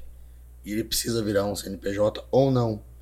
Ele pode ir até a Elo ver falar o caos que tá a vida dele. Sim. E o que, que a Elo pode ajudar. Sim, isso sim, a gente faz, a gente tem muita questão de MEI que vem trabalhar com nós, uh, que realmente cresceram ali ou precisam crescer, ou tem projetos que a gente faz isso. Pessoas físicas, uh, todo cliente novo que seja uh, trazer a sua empresa de um outro escritório contábil para nós, ou que está nos procurando para abrir a sua empresa, todo o primeiro atendimento sou eu que faço direto com ele então eu entendo a necessidade dele, eu vejo o que, que a gente consegue oferecer e até que ponto a gente consegue ir. Então a gente sempre oferece uh, um pouco menos do que a gente vai entregar. Vocês devem achar estranho isso, né? Mas acontece com a gente. É, a gente faz isso eu, estrategicamente. Ah, cara, prazos. Eu sou o cara que bota prazo lá pra frente. Os clientes ficam malucos comigo. Pá, cara, eu preciso pra antes. Eu, eu te entrego antes. Mas deixa pra daqui 15 dias. Por quê? Porque se eu atraso, se der algum problema, alguma coisa, administra internamente, tem né? tempo de resolver. Claro. Ah, eu entregar pra ele, prometido pra 15 dias. Eu entregar pra ele antes, cara, o cara vai ficar super feliz comigo. Agora eu prometi para daqui 15 dias eu entregar em 16, cara, esse cara vai ficar. Vou entregar em 15 às 6 horas da tarde. É, não, não. 15 até as 23 horas e 59 minutos, são os 15 dias. Essa semana até um, um cliente nosso, nós encontramos ele e ele disse assim: vocês são tão rápidos assim com todo mundo ou foi o meu projeto que foi muito fácil? Aí o, o planilha boy ali disse assim: não, meu, tu tem que ver que o processo é o processo. E quando tu tem o processo redondo, né? Claro que tem gente que acha 30 dias, 28 dias, 29 dias para um projeto de marca, por exemplo, bastante tempo. Mas talvez ele não tenha se organizado para ter esse tempo de desenvolvimento, né? Entendo Porque isso. a gente tem o nosso processo. Bom ou ruim, não é, nem vou entrar nem Não, nesse não, mérito. Mas nós temos Tem um isso. então A gente sabe que precisa de quatro semanas para fazer. O processo, eu sempre digo, não existe processo errado. Existe tu ter ou não ter processo. É, né? Ponto. Então, tu não tendo um processo, né? Então, o primeiro atendimento sou eu que faço com o cliente. Todos os meus clientes têm meu celular particular direto. Cara, eu digo pra todos. Eu só não atendo em segundas-feiras das 7 às 8 porque eu tô jogando futebol. Mas, me- cara, fim de semana. Eu ia tudo. começar, na verdade, esse podcast aqui falando sobre essa tua habilidade no gol, né? O cara é goleiro, meu. Sou goleiro. Esse ano a gente. Eu joguei a segunda divisão de gramado esse ano. Olha ali, velho. E ano que vem. Gente jogou Foi- esse Tu, time. tu é goleiro por, por causa de um trauma também ou por preferência? Cara, na verdade não é trauma. Esse foi preguiça. Eu sempre fui gordinho. Então, cara, eu não tinha ritmo pra jogar, pra correr. Então, eu jogava primeiro do zagueiro. Logo foi parar no gol, né? Mas tu é bom gol goleiro? Tu é bom no gol? Sou. Ah, não, então não, não tá vou bom. mentir. Não, então tá bom. Ah, então foi algo natural que veio. Uhum. Cara, mas eu já quebrei dedo. ah, há um mês atrás eu machuquei o dedo. Porque tu não parou de jogar na escola, até cara. hoje eu tenho. ah, Eu machuquei esse dedo semana eh, faz umas duas, dois meses atrás. Cara, fui na quiropraxista. Cara, faz parte. Salão, campo, Não, só sete. salão. salão. Só Campo salão. não tem altura. Ai, futsal, tu joga. É, salão ainda dá pra pegar, né? Exato, cara? não, não. E tu não corre tanto. É. Você dá uma Campinho esticadinha, um mais passinho curto, pro né? lado, Meu exato. pai também é Tu corre só quando o juiz apita o final do jogo, né? Corre lá pra mesa do bar lá, Ai, é o primeiro. Quase isso. Cara, mas eu, eu jogo, por exemplo, a galera que a gente joga na segunda ali, a gente joga 16 anos junto. Ah, que legal. A galera Divertido que demais, A gente conhecia né? na escola, a fez faculdade. Na época de faculdade a gente saía da, da UX e jogar ali na Copec. Cara, friozão de 2 graus.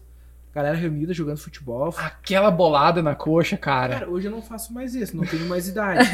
e nem corpo. Mas, cara, naquela época a gente ia e jogava feliz.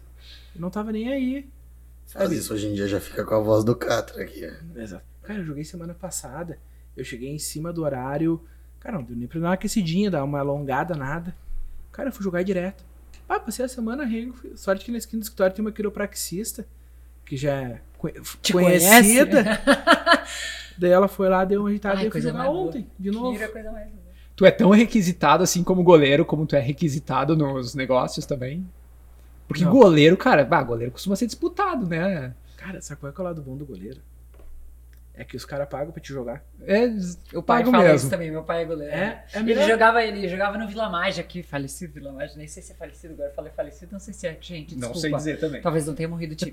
Mas ele jogou, daí ele quebrou perna, aí ele foi técnico, daí ele voltou a jogar mais um pouco, daí quebrou o braço, daí ele voltou a treinar de novo, tipo, sabe? Até Uhum. que a gente acabou se mudando daqui, enfim, mas ele, ele sempre fala isso também. É, esse é o Mas lado. ele quebrou perna e braço no gol ou era MMA isso aí? O braço, não, o- a perna foi jogando, se a- não me falha a memória. A perna foi num jogo. O braço foi porque ele deu, tomou um trago e, pai, desculpe, mas é verdade. E ele foi Calúnias, andar de cavalo. Foi andar a cavalo. E aí nós tínhamos um amigo da família, o Tadeu, e ele che... sempre era o Tadeu que dava as notícias, né? Porque eles iam juntos, e aí ele chegou lá em casa, nessa vez do braço, eu me lembro, eu tinha acho que, sei lá, uns nove anos, assim, e ele chegou em casa, daí ele... a minha mãe disse assim, tá, Tadeu, o que que ele quebrou dessa vez? Eu disse, ah, Arlete, essa vez foi o braço. Como que ele quebrou o braço? Deu, andando a cavalo. Tipo, ele tava no trago. bebeu. Sim, acabou o jogo, Parceria. tudo no trago, foram andar a Aí cavalo. andou a cavalo e o cavalo disparou. Foi E ó. Quebrou a perna, quebrou o braço no goleiro. Sendo goleiro, Cara, já tava começando a não, ficar meio ele- perigoso. Esse uma cena de um cara quebrando o braço, sabe como? Se eu contar pra vocês, é pior que a do cavalo. Eu vi a cena na praia, jogando bocha. capaz. Ah, como? Hã? Como? Pegou a bola. A bola, a bocha no braço. Tava aqui, Ah, foi pegar aqui pra jogar, tropeçou e caiu em cima da bola. putz, em cima Cara. da bola pra matar. Aquilo assim, ó, Virou todo o braço. virou. E tipo assim, foi uma, me marcou porque, tipo, não pela por ele quebrar o braço. Nunca mais favor. jogo bocha, é isso? É um esporte muito perigoso. É. É, de fato. Não, mas tipo assim, cara, eu nunca vi ninguém se machucar jogando bocha. Aquilo foi uma coisa que me marcou. É que na muito. verdade o que machucou ele não foi a bocha, foi o trago, né? Vamos É, combinar. não, exato. A, bo- a bola foi de bocha foi É, ela só tava ali no lugar errado, entendeu? Ô Gui, mas conta um pouco mais, cara. Jogar no gol estimula novas ideias? Como é que tu tem esse ambiente dentro do, do escritório lá? Como é que tu estimula a inovação ali dentro do escritório? Cara, é que a gente tava falando, a gente tenta fazer alguma coisa diferente. Tu, todos os nossos computadores do escritório são dois monitores. Todos. Por quê? Ah, a gente economiza papel. Inclusive a ela, ela tem uma usina fotovoltaica onde a gente é autossuficiente na geração de energia elétrica. Ai, que legal. Isso foi tido um financiamento. Uma prioridade de vocês? Ou- É, é a sede própria ou vocês. Não, é locada. Tanto que a usina fica na minha casa, porque o CPF é o mesmo, aí tu pode compensar. A gente Uhum. compensa todo lá. E no fim a gente não. Não foi. Não foi era para ser um investimento, ah, mas na verdade está sendo muito melhor que um investimento. Porque a gente, o valor da prestação que a gente paga hoje é menor do que. é, aliás, é, mai- é menor do que a gente ah, ganha por mês de produção. Então a minha conta vem zerada. Zerada. Não, zerada não, eu pago. O, o- a taxa tu sempre Sim, a paga, né? taxa de A emissão taxa, ali, né? exatamente. Aham. E todo mês tá sobrando energia. Então, Tu vende inverno, pro, pra rede Não, ou como pra funciona? mim. Fica pra ti. Eu fico pra mim. Então a única coisa que eu pago todo mês E a taxa? é a taxa e mais a prestação é menor do que a Do minha que conta a de conta. luz antes. Quanto tempo faz tu investiu nisso? Seis meses. Seis meses. Nossa, e já tá se pagando assim, Sim, sim. loucamente. Que tri. Sim, É uma gente dica tá tendo um resultado bem positivo. Cara, eu fiz um orçamento um- há um tempo atrás, mais de ano já, é, com mas certeza. faz mais de um E ano. era mais de 20 mil reais, assim, o investimento. Não sei se girou em torno desse O valor. nosso é bem maior. Bem maior. Bem maior. A gente investiu em torno de 60 mil. 60 mil. Foi o que o. A gente tem Seu. mi- 12 mil kilowatts de produção, se eu não me engano. É porque como a gente usa muito o computador e eletricidade no escritório, cara, vai tudo pra lá. A, é, o- a produção. Então pra nós valeu a pena. E a taxa que a gente financiou pelo Cicred, na época era 0,29 ao mês. Nossa. Nossa, super bom. Era a melhor taxa que tinha, então a gente conseguiu ter esse resultado bem positivo. Então, as nossas ideias que tu perguntou, a gente pensa em, às vezes, claro, isso foi um benefício para nós, sim, mas isso conseguiu com que a gente trouxesse outros benefícios. Os dois monitores, por exemplo, o que mais gasta hoje energia é o monitor, né? Não é nem computador nem lâmpada, tirando o ar-condicionado. Então, Mas como é que um segundo monitor economiza em papel? Cara, porque as pessoas não precisam imprimir para fazer as coisas, Tu tá elas lendo botam aqui. tu bota aqui de um lado, por exemplo, ah, o cliente vai te mandar uma ficha dimensional pelo por e-mail ou pelo WhatsApp. Cara, se tu botar numa única tela, tudo fica ruim, fica muito pequeno. Então, normalmente o pessoal sempre imprimia, imprimia um rascunho. Aí pegava aqui, Pra anotava. conferir, então. Exatamente. Agora não. Sistema de um lado, ficha dimensional do outro, por exemplo, faz tudo por ali, já tá salvo, já salva no servidor. Hoje a gente tem, ah, cara, 80% do nosso arquivo é 100% digital. A gente tem tudo digitalizado, folha de pagamento, ah, atestado que a empresa manda do funcionário. Cara, a gente digitaliza tudo, devolve tudo físicos para as empresas. A gente não fica nada. Tu não tem arquivo, então? Cara, meu arquivo é muito pequeno. Muito pequeno, muito pequeno. A gente tem clientes que Sim, mandam. sim. Mas Mas que que tu- comparando, né? Não, muito pequeno. O que, que é obrigatório ser em papel ainda hoje, assim? Que tu tem que guardar lá. Nada. Nada. Eu tenho lá porque o que acontece, o. Cara, o barzinho lá do. Da lá esquina. da esquina. Cara, ele, o tiozão lá não sabe, não tem sistema de, de gerenciamento financeiro. Ele sabe que tá dando lucro. Tem um livrinho em caixa daqui a tem pouco. em né? caixa, exatamente. Então ele manda tudo aquilo ainda e ele vai no banco pra pagar Uhum. as coisas. Então ele tira o extrato lá em pra... Então isso ele ainda manda, alguns ainda mandam. Então esse cara, esse a gente vai guardando. Eu tenho cliente lá que a gente deixa por uma caixinha de arquivo que às vezes vai dois anos pra encher. Então tem outros já não, outros enche todo mês. Mas aí também vem muita coisa digitalizada já. Ou que a gente digitaliza, ou que a gente consegue ter acesso. Então tudo isso. Ah, a gente também, pra galera, quando a gente fala dos agricultores, eles escolheram. eh, a gente fez ideia, trocou uma ideia, botou em três primeiro, as três líderes. Cara, elas curtiram. Em seguida a gente aplicou pra todo mundo. Então foi a gente aplicou a ideia. Tu tem um sistema de, de, de liderança, de grupos. Sim, a gente tem. Hoje o escritório é assim: eh, cada setor, departamento contábil, fiscal e contábil, cada uma tem um uma líder. Por coincidência, são três meninas. Elas têm total autonomia sobre o setor delas, sobre as pessoas que ali estão. Não é um cargo declarado diferente. Tipo, ah, não, tu é gerente, tu é colaborador. É, é uma liderança Não, ela, é- não, não, ela é líder mesmo. Ela é denominada como líder porque ela tem autonomia, ela é a pessoa que tem mais conhecimento dentro do setor. Então, ela tem as responsabilidades a mais do que os outros. Uhum. e elas sabem disso. Cara, são gurias extremamente capacitadas, ah, dedicadas, missão dada, missão cumprida. Ah, Equipe que funciona é um troço de louco, né? então a gente tem essas ideias que a gente tem, sistema de dois monitores. ah, cara, até o teclado e o mouse a gente, a gente tinha com fio. Aí um dia as gurias disseram assim, ah, é ruim com fio, não tem como a gente aumentar. Ou sem fio. Cara, a gente foi lá, botou sem fio, por quê? Porque fica mais confortável para eles. Ah, a gente dá palestra, nem eu falei do Estevão. De segunda a sexta-feira tem fruta no escritório para todo mundo, à vontade. Toda sexta-feira da manhã a gente faz um baita de um café da manhã pra galera. Então, é uma coisa que a gente estimula isso, que eles se sintam bem, eles podem botar música na sua sala, eles podem aproveitar. Ah, cara, o terreno do escritório ele é gigante, e ele tem um aclive assim em cima, e lá em cima tem toda uma vista do centro muito bonita. E a gente botou palanques lá pra galera curtir uma rede. Então tem, tem Ah, pendurar uma rede ali e ficar Ah, que legal. Ficar balançando cara, ali. Fica né? meio-dia, aproveita. Ah, eles legal demais. almoçam e vão pra rede. Então tá tudo. Daí do lado tem. Já tinha, né? Quando a gente alugou o prédio, ah, uma pé de, de laranja. Então a galera aproveita. Tem, pin, ah, tem pinheiro. Então tem uma sombra bem legal. Tem uma A vista. galera muito já sobe no pinheiro também. já faz um exercício. Não, esse ainda É porque não. depois que toma uma cervejinha ou duas, né? Tu falou antes ali que ah, tem uma bebidinha lá no- na geladeira, Sim. né? Cara, a gente faz. A gente sempre tá- tá fazendo confraternização, a gente fez a festa de final de ano agora do escritório, a gente sempre faz alguma coisa. Porque o escritório são três andares no prédio. A gente usa dois, efetivamente, de trabalho, e o de baixo. É um salão de festas. É um salão de festa onde a gente almoça, tem dois micro-ondas, tem duas geladeiras, tem fogão, tem pia. Então realmente a galera aproveita. Então ali sim, dentro de uma geladeira, todo final de tarde, quem quiser tem cerveja lá dentro ler, pra ir tomando, ficar de boa, relaxar. Então, claro, não é horário de serviço, né? Mas, cara, eu acho que assim, é uma questão realmente de tu estar num ambiente de trabalho diferente, aonde tu consiga produzir de uma forma diferente tendo ideias diferentes. Então, da forma que tu atende o cliente, ah, reflete a forma e o, o ambiente que tu tá trabalhando. Se tu tá trabalhando num ambiente legal, cara, que nem telemarketing.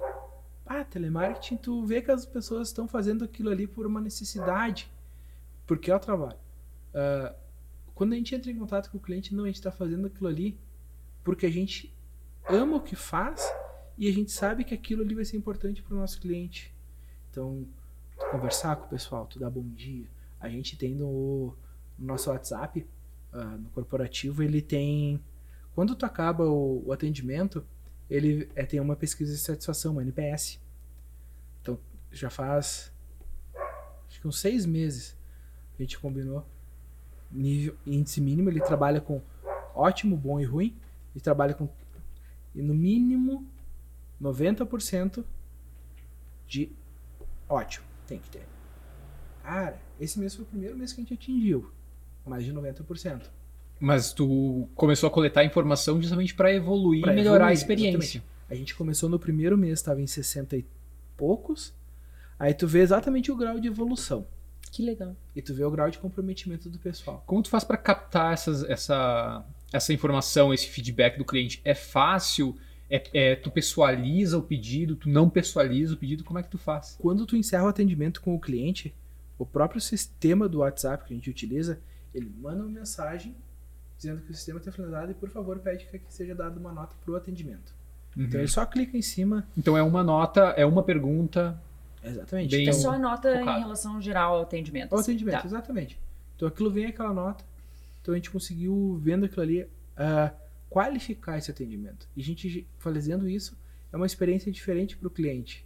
Que a gente disse, a gente tem muita tecnologia, ah, a gente tem clientes fora daqui, mas a gente quer que eles estejam esse elo Próximos, né? Exatamente, esse elo. O nome do escritório é exatamente elo por isso.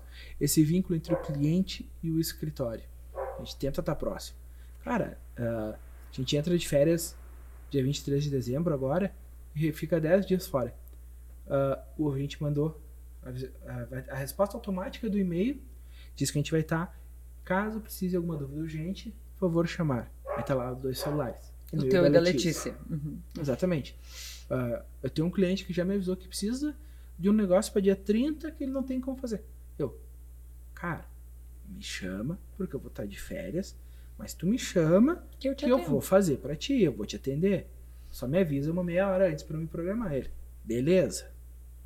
Então a gente, eu sei que mais ou menos ali de manhã, antes das 10, ele vai me chamar. Então eu sei que qualquer coisa que eu tenho que fazer, eu já vou me programar para depois das 10. E se ele me dissesse, Bayern, eu preciso. Cara, eu ia tentar achar. Mas a gente sempre. Eu tento. A gente, por padrão, eu e a Letícia, quando acontece isso, a gente coloca, tipo, cara, tenta me chamar mais de manhã. Ou se eu não conseguir responder, eu vou no final da tarde. Mas a gente responde todos. Queria voltar um pouquinho na parte da cultura, tá? Eh, Como tu acha que estaria a, a tua empresa hoje se tu não tivesse todos aqueles ah, elementos de formação da cultura mesmo, né? Aquele espaço para descansar no final da tarde, aquela cerveja na geladeira. Como tu acha que, que ela estaria hoje se focasse só na produtividade, na, no, no trabalho focado ali naquele momento, naquela técnica da de uma forma mais tradicional, né? Cara, na... quando tu entra na Elo, ah, por ser que era uma, era uma casa antigamente, só que era uma casa gigante para uma casa. ah, quando tu entra na recepção, uma lareira. Em cima da lareira tem uma placa dizendo nossa missão, valores, enfim. Ah, uma das nossas missões, a nossa missão, essa ali ela foi escrita em quando a gente veio para de novo, junho do ano passado. Atender toda a região sul até 2026 se tornando referência. Cara, isso faz, não fa- faz um ano. A gente vai ter que ver isso. E sabe por que, que eu vou ter que rever isso? Porque eu tenho uma equipe. Não vou falar um palavrão. É, muito boa. Cara, Pode falar foda. dele é do É, caralho. Pode falar do É caralho. Pode Não, eu ia Fala falar. foda, caralho. eu ia falar do caralho. Pode Cara, falar. Eles é. merecem ouvir, inclusive. Cara, uma equipe do caralho, porque assim, ó, ah, eles entenderam a cultura, eles entenderam essa ideia e entenderam o quão importante é a satisfação do cliente. A gente tem ah, muitos clientes, eles acreditam no- em nós, então a gente tem que dar um melhor atendimento para eles. Então essa cultura já veio desde o início e ela é a gente conversa sempre sobre isso, a gente dá feedback para a galera, a gente está sempre tentando auxiliar eles para que realmente ah, essa experiência ela seja diferenciada. Ah, cara, eu atender o- a galera daqui é fácil, sabe? Ah, deu algum problema? Não, aguenta aí que daqui meia hora eu tô aí. Tô aí, né? Exatamente. Agora, tu atender galera de fora é, é desafiador. Porque tu não tem esse daqui meia hora eu tô aí. Tu tem que resolver de uma outra forma, é uma outra linguagem. E eu sempre comento ah, que quando tu tá conversando com pessoas, tu tem o transmissor e o receptor. Ah, o transmissor às vezes vai falar uma coisa, o receptor não vai entender da mesma forma. Então, Principalmente se for um texto, né? Interpretação, né? Exato. Não, se for texto, se for uma conversa, porque tu tá falando, às vezes, coisas que não fogem muito à questão técnica, por exemplo, de imposto. Tá entendendo? Então, às vezes a, a forma de se comunicar. E eu sempre falo pra galera, assim, ó, vocês falam, falem pro cliente ah, duas, três, quatro, cinco, seis vezes a mesma coisa de formas diferentes se vocês veem que ele- eles não estão entendendo. Aí agora eles me passaram um feedback como é que eles estão fazendo, que eu achei fenomenal. Ah, quando eles falam, por exemplo, com. A gente atende muito restaurante hoje. Ah, clientes de fora, esses que eu comentei, por exemplo, são restaurantes a maioria. Ah, eles começaram a usar exemplos do próprio restaurante Analogias que eles Exatamente, entendem. analogia pra eles que eles estão entendendo. Esse cara, cara, como é que eu tô pagando muito? Cara, tu não faturou mais? Tu não teve mais movimento? Tu não ficou aberto até mais tarde? Fiquei. Tá aí. Cara, tu não faturou mais, tu não tirou mais nota? Sim, sim. Exatamente por isso, tu paga mais imposto. Quanto mais tu fatura. Lembra os meses da pandemia que tu tava fechado? Lembro. Teve meses que recebeu zerado, né? Porque tu não tirou nota? Sim, sim. Então, é exatamente isso. Quando a gente fala de custos, cara, tu imagina se tu vai botar lá no teu, no teu prato, a la carte, teu bife vai sair de 200 gramas de filé e tu vai passar ele para 250 sem tu co- do nada, assim, Repassar. exatamente sem tu repassar. Vai ter prejuízo, né? Sim, é isso que tá acontecendo com a tua empresa. Ou, cara, sabe quanto, como é que quanto é que custa isso aí? Não, não sei. Tá, quanto pesa teu bife? Não, não sei, eu tiro ele. Não, então faz assim, ó. Começa a padronizar. Pega lá quanto pegar a tua peça inteira, corta bifes de tanto tamanho, calcula na proporcionalidade ali, agrega os custos diretos e indiretos, e aí tu aplica tuas margens e tu vai chegar no preço de venda. Aí tu vai ter o preço de venda correto. Só que, não se esqueça, padrão. Todas as outras pratos têm que seguir aquele modelo. Vai ter que ter um processo, vai ter que ter uma Exatamente. educação, né? Porque não adianta tu padronizar ali e cobrar 20 reais por um bife de 200 gramas. E agora vai dar certo. Exato. Aí Não, vai não. o açougueiro lá e. Ou daqui a pouco os bifes começam a sair de 220. Tá tendo 10% a mais, porque 20 gramas não é muita coisa. Não é E- num bife, né? Mas vai fazer em Exato. 50 É, quilos de carne por mês. Exatamente. Então tu calcula a margem, tu, tu calcula ali. Ah, o bife é de, é de 200 gramas, mas a gente sabe que sai 220. Então a gente vai calcular, vai entregar de 200 a 220, mas vai calcular 220. Pra Então é esse o modelo que São tem que. quantos estados hoje? Seis. Tu tava falando de interpretar a legislação, né? Cada estado tem uma. Cada estado tem um. E isso com certeza tua equipe teve que se adaptar também, né? Sim, sim. A- as gurias e o, o Thiago no departamento fiscal são três. É a Fabiane, a Gize e o Thiago. Ah, cara, eles se dedicam assim a ler ao extremo. O Thiago e a Fabiane, eles são irmãos e eles moram junto. Esses dias o Thiago tava me contando que a Fabiane estava em casa limpando a casa com o volume máximo do, do rádio, ela tava escutando um podcast de tributos. Cara, É a galera. Por isso que eu digo que a galera é foda. Eles. ah, hoje ah, a gente vai entrar de férias. As gurias foram trabalhar mais cedo. Porque chegou uma demanda pra entregar pros caras. Então é. Eu digo assim, por isso que eu digo. ah, a gente tem prazos em contratos, tudo. Cara, aqueles prazos lá eu confesso que eu tenho que deixar lá. É uma É formalidade. Cara, nunca funciona. Mas contrato serve pra coisa que dá errado, não é pra coisa que dá certo. Não, eu, Né? eu sempre digo isso. um contrato é bom até dar o problema. Não, o contrato ele serve pra que tu tenha a base Padrões. né, de segurança pra quando dá merda. Porque se a coisa dá certo, tu não precisa do contrato, tu não vai recorrer ao Não, contrato, Tanto né? que assim, lá prevê que a gente tem, vai entregar depois que tu pedir lá os documentos, dependendo, 48 horas. Cara, mentira. Às vezes eles te entregam no mesmo dia se tu pedir de manhã. Se for por e-mail, com certeza tu vai receber no mesmo dia. Ou no mais tardar no outro dia de manhã, assim, porque faltou alguma coisa. Então, isso é legal, só que isso tem um problema. Tu acostuma mal, cliente. Exatamente. Esse era o ponto que eles. Cara, isso é maravilhoso. A, a equipe pensar dessa forma. Só que quando tu começa a to- se tornando um modelo escalável, tu começa os prazos a apertar e aquilo que tu entregava em um dia, tu vai ter que entregar em um dia e meio. Aí o cliente vai reclamar, mas lá no contrato prevê que é três. É, eu não leio essas coisas aí, eu não leio contratos. Exatamente. Sabe? Então, cara, são perrengues legais esses. É Tu o acha problema bonito quando o cliente te pede desculpa? tipo, ah, desculpa que eu demorei pra te entregar esse retorno. Tu não acha bonito? Eu acho esse, esse é o meu momento de glória, entendeu? Esse é particularmente meu momento de glória. Tu fez toda a tua parte, tu, e aí ele atrasou, sabe? Ele disse, Sim. Eu atrasei pra te responder isso aqui, me desculpa. Eu, Ai, eu me sinto no céu. Essa, essa é a melhor hora pra mim. Cara, faz parte. Isso é uma coisa que a gente entende. A gente tem vários clientes de vários ramos, então cada um tem um pensamento diferente. Mas a cultura de escritório ela é muito legal por isso.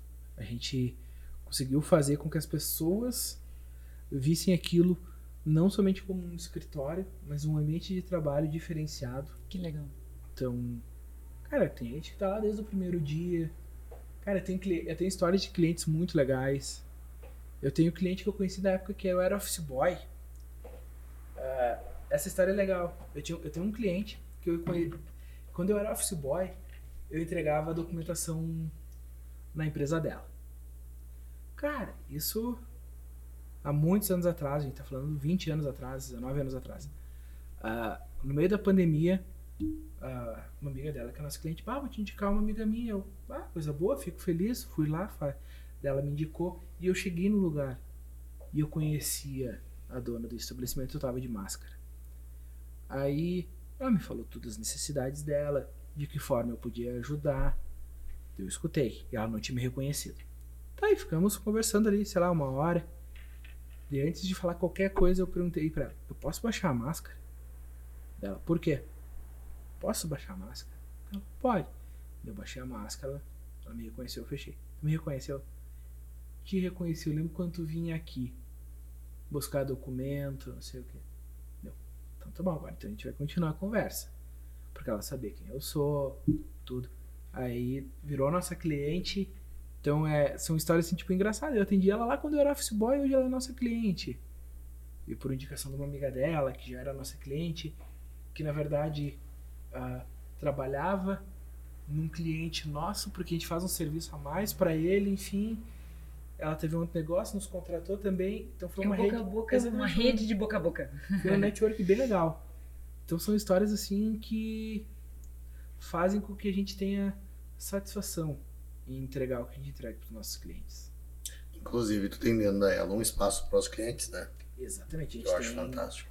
A gente tem uma sala de reuniões, ah, mesmo formato aqui, uma TV, mesa, a iluminação, tudo. Se precisar, tem câmera, tem áudio, para os clientes utilizar. A gente utiliza, óbvio, mas ah, eu tenho uma reunião, não quero fazer aqui na empresa. É um espaço seguro, vamos dizer Exatamente. assim. Aham. Cara, Guilherme, eu preciso fazer uma reunião, posso ir? Claro, tu vai chegar lá, tu vai ter, café, vai ter um café te esperando, vai ter água, vai ter um computador conectado na internet. Então são coisas assim. Cara, não tem cabo de rede dentro do escritório. Não tem cabo de rede. Todo escritório ele é todo Wi-Fi. Ah, exatamente por questão de mobilidade e até de própria velocidade. Então são detalhezinhos que a gente foi pensando, porque a gente sempre. Eu lembro quando eu trabalhava, que às vezes tu pegava uns computador meia, meia boca. Travava, ou a internet também naquela época era uma internet diferente. Hoje não, a gente conseguiu, a gente botou computadores legais e tipo, a gente tem duas internet, uma de 500 MB e uma de 600 MB, uma para cada andar, redundância, enfim. Ah, exatamente para quê? Por causa da produtividade e porque hoje tu não tem mais tempo de tu ficar esperando uma coisa carregar. Ah, aí tu imagina tu esperar uma, alguma, um site, por exemplo, da Receita abrir 10 segundos. Tu vai ter que repetir aquela operação 300 vezes. Olha quanto isso dá de tempo e quanto tu tá perdendo de produtividade. Aonde tu poderia gastar, sei lá, 50 pila mais, botar uma internet melhor e aquele teu tempo ia se reduzir. Então a gente ganhou, a gente ganha tempo, a gente ganha produtividade, a gente ganha o funcionário feliz que não está se estressando ali com aquele negócio demorando. Ah, então são coisinhas assim que a gente vai analisando e botando. E às vezes eu tenho umas ideias meio malucas, a Letícia vai lá e me corta. Eu queria botar, por exemplo, uma tela nos, em cada setor, botando lá as metas, calculando qual. Sabe? Um dashboard, Um assim. dashboard. Me dá o telefone da Letícia que eu vou falar com ela. Exatamente. Queria botar o Catra na TV lá É. tocando. Aí ela olhou pra mim assim: Não, não é o momento. A gente vai segurar, a gente tem outras prioridades.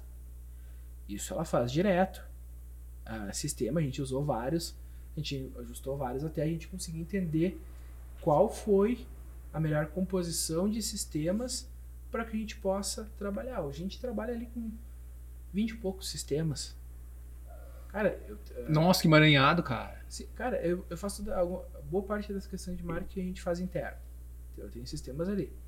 Ah, eu tenho questão de envio de documentos, eu tenho sistema de contabilidade, eu tenho sistema de WhatsApp. Porque cada sistema implementado é um processo que tu tem que se educar, né? Sim, a gente tenta sempre pegar ah, sistemas que tenham que consigam se conversar de alguma forma ou ah, que eles sejam concomitantes com o outro para a gente não ter também muitos conflitos. Tem uma integração já prévia, tem uma né? integração. Cara, Como onde a é gente usando o pacote Adobe. É, Cara, tu, tu- Eu uso, por exemplo, ah, nesse termo que a gente falou do pacote Adobe. Cara, a gente usa o servidor de sistema, ele tá na na Amazon, na AWS, e o sistema de documentos, ah, porque a gente usa a- todo o pacote da Microsoft, o online. Então eu tenho ah, tudo na Microsoft. Então, pessoal, qualquer lugar que eles, que eles estão, Eles eles conseguem conseguem acessar. acessar tudo o seu sistema, toda a sua área de trabalho. Ah, então a gente tem ele, ele já consegue acessar o Word dele, o Excel dele, PowerPoint, Com as preferências. com as coisas. preferências, tudo Que já legal. configurado. Então, ah, estragou o teu computador? Cara, sem problema, só tira ali, bota, bota, o- troca por outro, né? o outro. Cara, depois dessa entrevista vai chover currículo na Elo, cara. Assim. Cara, a gente ficou 90 dias procurando duas vagas. A gente inicia agora em janeiro duas novas contratações. A gente precisa uma pro setor fiscal e uma para contabilidade. Cara, a gente ficou, a gente conseguiu Pena. fechar agora na próxima, na última semana as duas vagas. Um começa agora dia 13 de janeiro e outro dia 17 de janeiro. Mas Final de ano já é complicado por final de natureza, ano né? é complicado. Ô Gui, onde é que o bicho pega na contabilidade? Cara, onde é que o bicho pega? Quando o cliente não segue a orientação. Cara. O resto Comum? comum. E não é por mal. Não é por mal muitas vezes. É por hábito, por achar que aquilo Não tem é não tem importância, porque o amigo faz daquele jeito. que treva. Exatamente. Então, esse é o a maior questão. Por isso tu vem com a questão da educação também, de Da conteúdo. educação, Exatamente. Cara, tu tem informação, tu saber. o maior poder é, não é a, a, a informação. Não. É tu saber usar a O que tu informação. faz com ela, né? Exatamente. Então, tu ter informação ali sem saber o que faz não serve pra nada. Então a gente não, a gente tá quer educar o cliente para que ele saiba que tudo aquilo que a gente está fazendo é realmente voltado para ele da forma que a gente vai tá mexendo com o negócio dele. Eu, não, eu nunca vou fazer um cliente ganhar dinheiro. Não. Cara, se algum contador te disser, cara, eu vou fazer tu ganhar dinheiro, é impossível, porque ele não vai estar dentro do teu negócio, ele não vai conseguir mexer nas tuas coisas. O que o contador vai te prometer é, cara, eu vou te ajudar a economizar A dinheiro. não perder dinheiro. Exatamente. Porque tem duas palavrinhas muito parecidas, que é elisão fiscal e evasão fiscal. Evasão fiscal é crime. É sonegação, é não é lavagem de dinheiro. Elisão fiscal é quando tu usa a legislação a teu favor. Então, onde tu vai pegar ali a legislação e vai usar a favor da empresa para quê? Para que ela se beneficie disso. Então, isso a gente faz. Isso, cara, isso quem quem trabalha assim, acho que é a melhor forma porque tu vai estar ajudando o cliente, tu vai estar ah, rentabilizando o negócio dele. Então é isso é o, o importante. Mas a elisão fiscal exige um comprometimento do, Do cliente. contador com o cliente e do, cliente, com, a contabilidade. toda. Exatamente. Por quê? Porque muitas vezes ah, depende das duas partes. A contabilidade, quando chegar as coisas na contabilidade, o fato gerador ele já ocorreu no passado. Vocês são empresários, vocês entregam a documentação para os seus contadores ali, dia 3, 4, 5. O fato gerador já ocorreu no mês anterior. Então o contador ele não tem muito o que fazer, a não se orientar para que isso não venha a se repetir. Então é isso que a gente faz. A gente orienta os clientes, a gente gera conteúdo para que eles vejam de que forma aqueles números, aquelas informações e a contabilidade pode ajudar ele a rentabilizar o resultado dele. E a elisão fiscal e esse serviço faz sentido para que tipo de empresa? Para que tamanho de empresa começa a fazer a diferença realmente tu ter um serviço como esse? Por exemplo, ah, sei lá, acima de 10 colaboradores ou de um faturamento X. Não. Cara, isso começa independente da empresa. Se a empresa começar, é muito mais fácil porque tu já começa, tu Certinho. já começa tudo certinho, tu já começa parametrizado o sistema do cliente de emissão de notas. Ah, um cliente, por exemplo, vai abrir um restaurante. Como é que a gente faz com o cliente? Cara, cadastra todos os produtos, me manda, pede pro teu sistema me mandar um Excel com todos os teus cadastros e toda a tua formatação tributária. A gente vai revisar tudo. Então ele mandou, a gente revisa tudo. Ah, se tiver coisa errada, a gente arruma e manda pro cliente. Cara, quando ele importar aquilo dentro do sistema dele, já vai estar redondinha a tributação dele. Não vai estar pagando nada indevido, nada a mais ou a menos. E ele já vai começar certo e educado, né? Do Exatamente. jeito. tu não vai começar de um jeito, vai ter que reaprender outro. Não, e o problema não é tu, por exemplo, fazer com que ele ah, pague menos imposto ou pague mais. É o correto. Porque pagar mais, a Receita não vai reclamar, mas teu cliente vai. Tu pagar menos, teu cliente não vai reclamar, mas, Mas a Receita vai. Então tem que pagar certo. Tu vai ter problema em qualquer uma das situações, né? Exatamente. Então, tu pagando certo é a melhor forma de rentabilizar o teu negócio. Então, é isso que a gente trabalha dentro da Elo. E isso é indiferente, a gente faz para todos os nossos clientes. Ah, uma questão. É um princípio básico. Eu sou, a gente é pago para auxiliar o cliente. Cara, eu tenho que auxiliar meu cliente no momento que, é mais, que é o momento que onera ele, que é o pagamento de É impostos. pra resolver problema, né? Exatamente. Que, Na verdade, a contabilidade é pra todo mundo, né? A gente que não tem essa cultura. Sim. A gente, a- aqui não, mas, por exemplo, nos Estados Unidos, mais. as empresas elas falam ah, o setor financeiro delas normalmente o quem cuida ali é um contador exatamente por isso porque são modelos diferentes lá tu paga o imposto ele não vem agregado no, no produto ele vem agregado depois então é uma forma diferente de tu trabalhar Qual a pergunta tu mais escuta no teu dia a dia? Hã?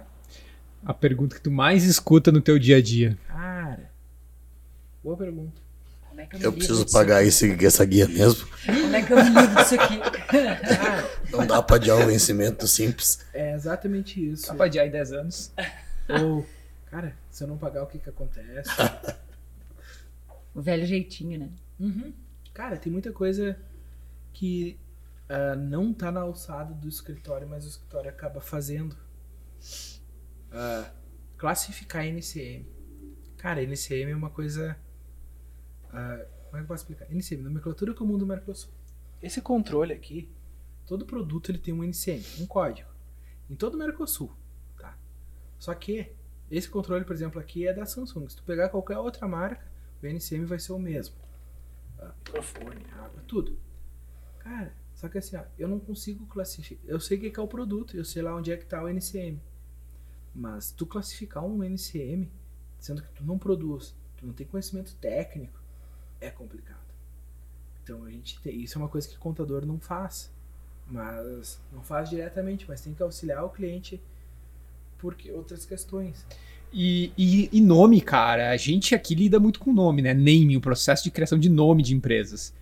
Não te perguntam muito sobre isso, ou não, não rola esse tipo de questionamento, né? Tipo assim, ah, vou registrar o nome lá como um nome fantasia, ou a razão social, e o nome é meu. Isso não acontece. Ah, não acontece tu registrar, tu fazer a razão social o nome fantasia, o nome não é teu. Ah, o nome a gente quer registrar primeiro no INPE a marca, no NPI a marca. Ah, então. A gente sabe disso. Exatamente. Cara, eu mesmo tô tendo alguma dificuldade de registrar o meu nome. O tem teu. processo, porque eu tenho uma. Um registro prévio, né? Não, eu tenho tudo. Ah, tu tem. Mas eu tô tendo oposição da Elo Cartões. Ah, tá. Só. Mas é porque aqui o teu tem Eu dois acho que tu L's, né? É, e eles têm uma L só, mas é porque a sonoridade é a mesma. Exato. e- Então eles mandaram a argumentação. Cara, exatamente. Ah, faz parte. Ah, muitos os caras, a gente sempre na ficha prévia, a gente pede no mínimo duas sugestões de razão social, porque é o que a gente é obrigado a botar dentro da, da viabilidade quando a gente abre uma empresa. Razão social tem que ser única, né? Razão social, sim. Dentro Nome do Estado. fantasia, não, dentro né? do Estado. Tu pode ter uma razão. Já aconteceu o caso de ter razão social iguais em, Estados diferentes, diferentes. porque eles são registrados na junta comercial E impede de alguma forma eu atuar naquele estado porque a razão social é a mesma? Cara, vai dar problema. Quando tu pedir a inscrição estadual lá no outro estado, vai dar problema. Aí tu vai ter que fazer a troca. Aí tu tem que trocar tu- tua documentação também no teu estado de origem. Sim. Aí quem vai trocar daí é outra história também. Ah, tu pode pedir para que a pessoa daquele estado Se tu troque. tiver o registro da marca, tu pode dizer pra ele: Ah, essa marca é minha, não, não pode usar. Ponto. Ele vai ter que fazer a troca. Então tudo Uhum. depende do, do cenário que está acontecendo. Mas a gente, o registro de marca, assim, a gente também auxilia os nossos clientes nesse sentido. Ah, a gente avisa eles que o simples registro da razão social e do nome fantasia no cartão CNPJ não é garantia de ele ter a marca como sendo pro sua. Mas posse, vocês né? não, não atuam como um certificador de marcas e patentes, né? Você- Não, não. A gente não atua porque isso é uma questão muito técnica. Então a gente tem um escritório especializado Parceiro. em marcas que ele faz todo esse processo para nós. Uhum. É porque não, cara, são coisas É assim. um campo totalmente especializado, né? E foi que nem a gente comentou. aí. Contratos, direito, cada um faz a sua. Às vezes acontece muito do cliente pedir para fazer um contrato para ele. Ah, faz um contrato para mim. Ah, eu já digo, cara, eu não posso, não faço contrato. Depois dá problema, vocês vão cobrar de mim. O que eu posso te fazer é acessar meu banco de contratos aqui e te mandar um modelo. Aí tu faz. Ponto. Não faço mais do que isso, porque, cara, quando der problema, vai dar problema e vai sobrar E pra vai nós. dar, né? Claro. Exatamente. Então é uma coisa que a gente evita fazer exatamente por isso. E com o que, que o empresário tinha que, tinha que estar preocupado hoje? Ou tinha, tinha que tentar se proteger para 2022? Cara, na verdade, é uma, é uma coisa que me- eu comecei a pensar na pandemia. Ah, volto a dizer ali a questão de assessoria. Eles terem alguém, não estou dizendo um contador, mas eles terem alguém que, ah, que esteja junto ao negócio deles, mais de perto. Porque a gente viu na pandemia que, cara, a galera, na grande maioria, não tinha fluxo de caixa planejado, não tinha reservas. O pessoal tinha muito capital, às vezes casas, mas não tinha. Eles não eram o valor solúvel para eles conseguirem levantar capital logo. Então, tu tem um, um fundo de caixa, tu tem um planejamento. Isso, ah, quem fez isso no passado foi esse, quem conseguiu sobreviver na crise e entender o quanto aquilo foi importante e quanto aquilo trouxe um resultado positivo. Ah, e também agora para 2022, cara, com- o pessoal que não fez isso, fazer. Educação financeira. Educação financeira. Cara, eu acho que assim, ó, educação financeira tinha que vir da escola. Ah, certeza. concordo. Não é uma também. questão de como investir dinheiro. Não, não, não. É entender a importância do dinheiro dentro de uma sociedade. É, ele pode ser representado hoje por uma tarjeta de plástico. É, ele pode não existir, mas ele é algo que vai te trazer benefícios ou não, dependendo da forma que tu for usar ele.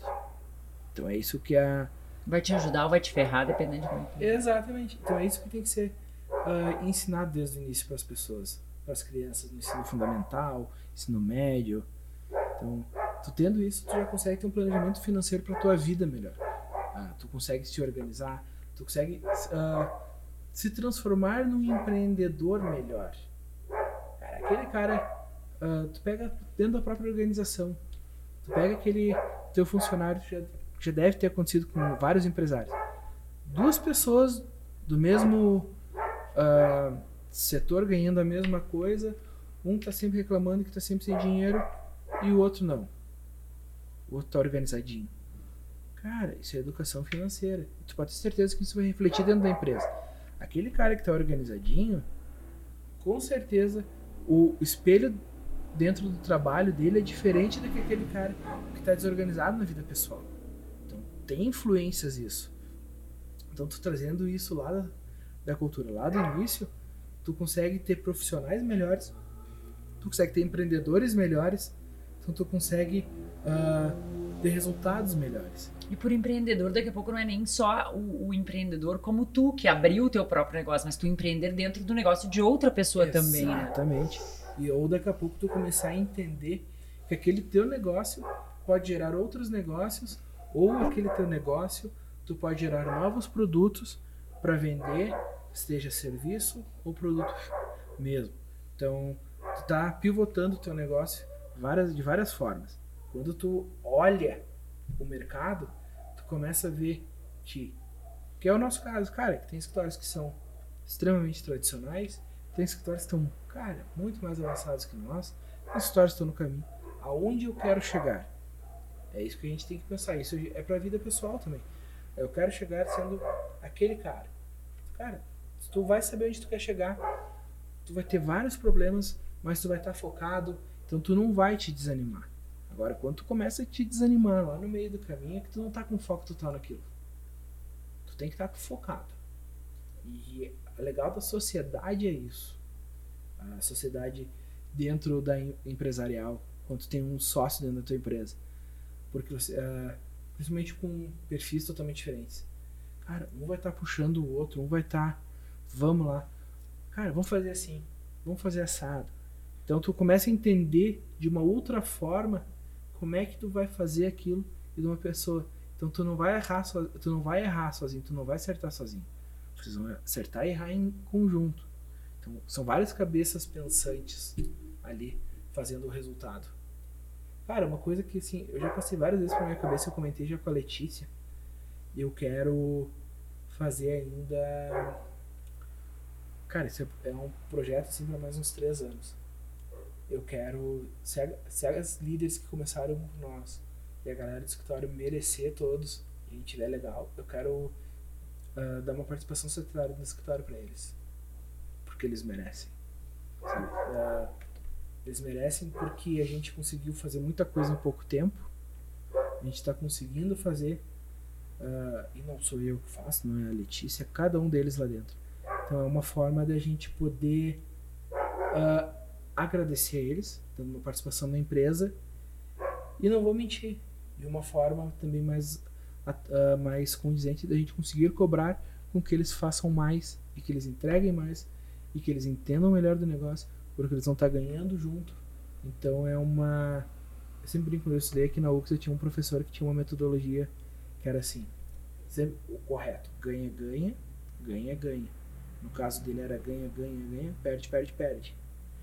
Eu já penso diferente, eu acho que uma negociação, seja ela qual for, seja uma negociação comercial, uma negociação pessoal entre marido e mulher, mãe e filho, indiferente, a melhor opção é quando as duas partes perdem. Cara, ele vai me olhar assim. Cara, por que quando os dois perdem? Não é quando os dois ganham? Não é quando os dois perdem. Porque cada um abriu um pouco, abriu a mão, abriu um pouco, cedeu um pouco para os dois saírem felizes no negócio. Então, quando as duas partes cedem, quer dizer que o negócio foi bom para as duas partes. Mas antes de ser bom, cada um teve que perder um pouco. Então, eu penso dessa forma. Então, Uh, isso é uma coisa que eu quero trazer, que eu trago para dentro do escritório. E eu quero trazer a galera que está lá dentro do escritório mais para dentro ainda. Porque eles vão entender toda a responsabilidade, eles vão estar tá participando de tudo. E é um modelo de negócios também, né? Sim. A questão de ter mais uh, colaborador como um, como um sócio. acho que é uma, uma estratégia de gestão de pessoas também. De né? retenção né? de talento, né? Retenção de talento, exatamente. Cara, eu sou, por exemplo, todas as nossas questões. Com vocês que vocês vão entender. Toda a questão de marketing, uh, os, as ideias, essas estratégias sou eu que faço. Pessoalmente, adoro fazer isso. Uh, só que eu tenho outras coisas, eu tenho outras obrigações. Então, uh, a gente fazendo essa divisão, eu consigo também ter mais liberdade para atuar dessa forma. Por quê? Porque a gente cresceu assim baseado em estratégia de marketing, uh, seja ela um marketing frio ou um marketing quente, uh, onde a gente conseguiu ter uh, atração de clientes de forma não somente de forma orgânica, porque a gente investe também, claro. mas conhecendo a ela. Então hoje a gente tá, tem pouco tempo de mercado, a gente tem quatro anos praticamente, mas muita gente mesmo ah, que não é meu cliente, que, mas já ouviu falar da ela, e ouviu falar bem. Cara, é isso que eu quero. Por quê?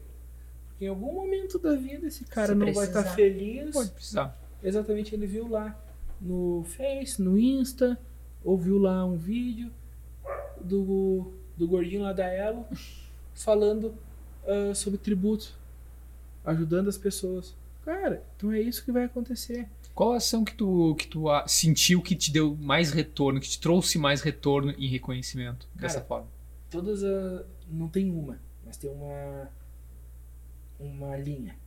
Ah, todas aquelas onde a gente bota rostos ah, de colaboradores, onde eu tô, onde eu faço vídeo, onde a gente tem uma interação pessoa com pessoa, onde a gente não tem, por exemplo, uma publicação de uma foto de banco de dados, alguma coisa montada. Não, onde realmente Existe vida real. a vida real tá lá. Exatamente. Tanto que o nosso site novo tem uma foto minha e eu pedi pra eles, cara, eu mandei hoje um banco de dados de mais de 900 fotos que a gente tem. A gente tem, já fez várias sessões do pessoal pra eles, para eles escolherem lá qual que fica melhor no contexto, enfim, pra usar fotos reais de pessoas reais. Então, quando tu tem pessoas reais falando pra pessoas reais, ah, às vezes errando o português, na concordância, seja por ah, nervosismo ou por ah, complexidade do assunto, porque às vezes o cara dá, por mais que eu tente me policiar, às vezes o cara dá uma escorregadinha. Isso nunca aconteceu comigo. Não, Nunca? de forma nenhuma. Não, não, Vai cara. vendo. É, são Vai vendo. exceções. É, não. o problema é quando as regras viram exceções. É, cara, que nem eu, hoje quando eu tava falando com a Lê, cara, às vezes eu eu escrevi, eu gosto de escrever. É, cara, eu escrevo. Só que se eu mandar aquilo que eu escrevi, cara, o primeiro professor de português que me viu na rua me toca o carro por cima, porque eu matei o português. É, Mas aí ele vai dizer, ainda bem que tu é contabilista, no caso, né? Exatamente. Então, concordância, viu? Então eu reviso tudo. Quando eu não peço pra Letícia revisar. Mas, cara, quando tu bota as pessoas, isso te. Mas é ah, tra- isso é tradicional no segmento? Não. Não é tradicional daqui a pouco tu ter lá a apresentação mais jurídica, ai, dos resultados, números, a hora que a gente fez. Cara, não. Ah, quando a gente começou a fazer marketing pro escritório. ah, Que de ninguém- certo foi junto com o início do escritório, Sim, né? cara, Pelo ninguém fazia marketing para escritório de contabilidade, era algo muito tradicional. Ah, daí teve pessoas que me disseram do cartãozinho que eu não podia dar, enfim. Cara, eu fui lá, li o código de ética, nada. Cara, eu vou fazer. E comecei a fazer marketing digital, ah, postando nas minhas ideias, nos meus conceitos. Nunca pensou em botar um outdoor lá com o teu rosto, dizendo. Cara, aquilo ali era mais pra ego. Porque de resultado prático não ia ter nenhum. Isso é muito mais pra um ego pessoal. Olha pra mim. Exatamente, um ego pessoal do que. Só que daí eu fui olhar a canela a Gramado Nova Petrópolis, ali onde é permitido. Cara, é 1.500, 2.000 pila o aluguel mensal de um outdoor. Cara, pra eu não saber mensurar quanto aquilo vai me trazer de resultado, não vale a pena. Então a gente Um começou. contador, né? Puxa, foi. Então a gente começou a fazer campanhas dentro de Google, a gente usou, começou a fazer campanhas em Instagram, em Facebook, ah, em redes sociais. E foi fazer, foi fazendo. E ninguém fazia. Ninguém fazia. Cara, daí agora começaram a fazer. Uhum. Cara, teve uma postagem no escritório que eu tinha feito uma postagem uma semana antes sobre ah, livros para empreendedores ler, enfim. Uma semana depois, esse mesmo escritório, um outro escritório foi lá e fez uma publicação Muito parecido. muito parecida. Aconteceu essa semana de novo. Cara, eu fiquei putaço da cara. Ah, puto. Cara, eu levantei da minha mesa, saí, fui lá falar com a Letícia. Eu, olha só, ah, puto. Respirei fundo, voltei pra minha sala, a raiva passou. E eu fiquei pensando, cara, que bom. Enquanto Fico feliz. estão fazendo depois de ti, tá bom, né? Não, não, eu fiquei feliz, sabe por quê? Porque era um escritório muito tradicional e ele estava usando as mesmas ideias, as mesmas técnicas que eu para trazer resultado para ele. Cara, eu, tô- eu servi de exemplo para aquele cara. Aquele cara me vê Como uma referência. como uma, exatamente como uma referência. E aquilo para mim assim foi onde me bateu a ideia tipo, cara, estamos no caminho certo. Eu, nesse É um elogio, na É um verdade, elogio. né? Ah, e eu sempre falei, esses dias até foi a, a Elis, ela é dona do Visão de Gramado e ela estava concorrendo para fazer parte do, do CRC. Na, na Que é um conselho Conselho regional. né? Regional de Contabilidade. E ela tá fazendo parte, tá? E ela foi me visitar e nós conversando. E conversando, então, tipo assim, cara, eu falei pra ela, eu comentando sobre escritório, sobre dificuldades. E disse pra ela, cara, muitos escritórios não fazem marketing. Ela comentando, cara, que legal o teu marketing, comentando eu. Comentando com ela, cara, eles não fazem porque eles não querem. E eu, eu, eu falando pra ela, a gente tem, existe a Associação dos Contabilistas. E eu disse, cara, eu não tenho problema. Se for pra um dia lá na frente e dizer tudo que eu faço, como a gente fez a Elo, Dá o caminho das pedras. sair de zero para 320 em anos. O que que a gente fez? Cara, eu vou com o maior prazer. Porque a gente tem assim, ó, a gente não, a gente é concorrente, mas a concorrência ela é boa porque ela faz com que tu eleve teu nível. Tudo aquilo de sistema que eu fiz, cara, não aparece para o meu cliente, não aparece para minha concorrência, mas é meu processo interno que melhora. Então, eu ganho ali É o teu benefício também, né? então, a atração de clientes, ela se faz porque eu tenho outros. Então, cara, eu não me importo, eu, eu já falei isso. Eu não me importo em dizer exatamente tudo que eu fiz, da forma que eu fiz. Eu só não vou dizer como eu fiz. Já vamos formatar um produtinho aí. Lançamento 6 em 7. Já Curso. sigo- Ó, Vou entendeu? passar o dedo da landing page aqui já pra, pra Ah. galera. Tá, mas tu não precisa contar tudo, mas Não, o que, o que é um livro, um livro, um curso? O que, que tu tá te orientando hoje? Que tu Cara, diz assim, ó, ah, isso aqui. o último livro que eu comprei, chegou faz umas duas semanas, se chama Culpa é do Meu Contador. Ó, Cara, o Douglas ele tem um escritório de contabilidade gigante. Tem sede no Brasil, em Miami, em Berlim. Cara, é, é grande mesmo. E ele fala exatamente ele que tudo é culpa do contador. O cliente nunca vê que tem a sua parte de culpa no negócio. Que é quando tu falou, ah, mas eu te mostrar aqui. Ou quando tu- o cliente te pediu uma coisa, aí tu vai lá, mandou pra ele no WhatsApp, por exemplo, a gente, cada, cada mensagem, cada conversa, cada início de conversa gera um protocolo pra nós, que fica arquivado. Aí quando tu manda pro cliente o negócio, ah, eu não recebi, vocês não me mandaram. Tu vai lá, dá um print na tela e manda pro cliente. Ele chegou até dizer obrigado. Sabe? Então, a primeira coisa é a culpa do meu contador. Depois ele. ah, o contador tem que mostrar pra ele que a culpa não é minha. É um livro que retrata a realidade do É, dia a dia. É, Um, que não um, um, vi- um filme que não retrata é o filme O Contador, tá? Aquele não é um retrata. maravilhoso filme. Cara, é legal. Né? É legal, mas não retrata o dia a dia. Aquilo que a gente tava falando. Cara, aquele filme retrata um maluco extremamente inteligente que é introspectivo. Sim. Cara, o cara é. O filme é muito bom. Benéfica. É. Fantástico. Então, muito bom. E uma referência, assim, pra quem tá buscando se educar no segmento e olhar pro futuro da contabilidade, né? Cara, eu vou fazer, por exemplo, o esse curso que eu vou fazer sobre ah, essa mentoria é com o Anderson Hernandes. Cara, ele tem um escritório 100% digital, é da mentoria. Então, o que eu digo que eu queria fazer pra galera aqui é o que ele faz. Andes Fernandes? Anderson Herna- Hernandes. Anderson Hernandes. Cara, o que, o que eu comentei de fazer, tipo, mostrar pra galera o caminho é o que ele faz. Só que nós estamos em proporções. Em momentos diferentes da Momentos vida, né? Da diferentes. carreira e tudo mais. Também, cidades diferentes. O cara tá em São Bernardo do Campo, São Paulo. Então, tu imagina a ideia. Naturalmente, ele tem muito mais clientes que nós, de outros tamanhos. Então, ele ensina realmente como ele transformou lá a questão do escritório, do escritório tradicional, escritório digital. Então, métodos, ah, sistemas, ideias.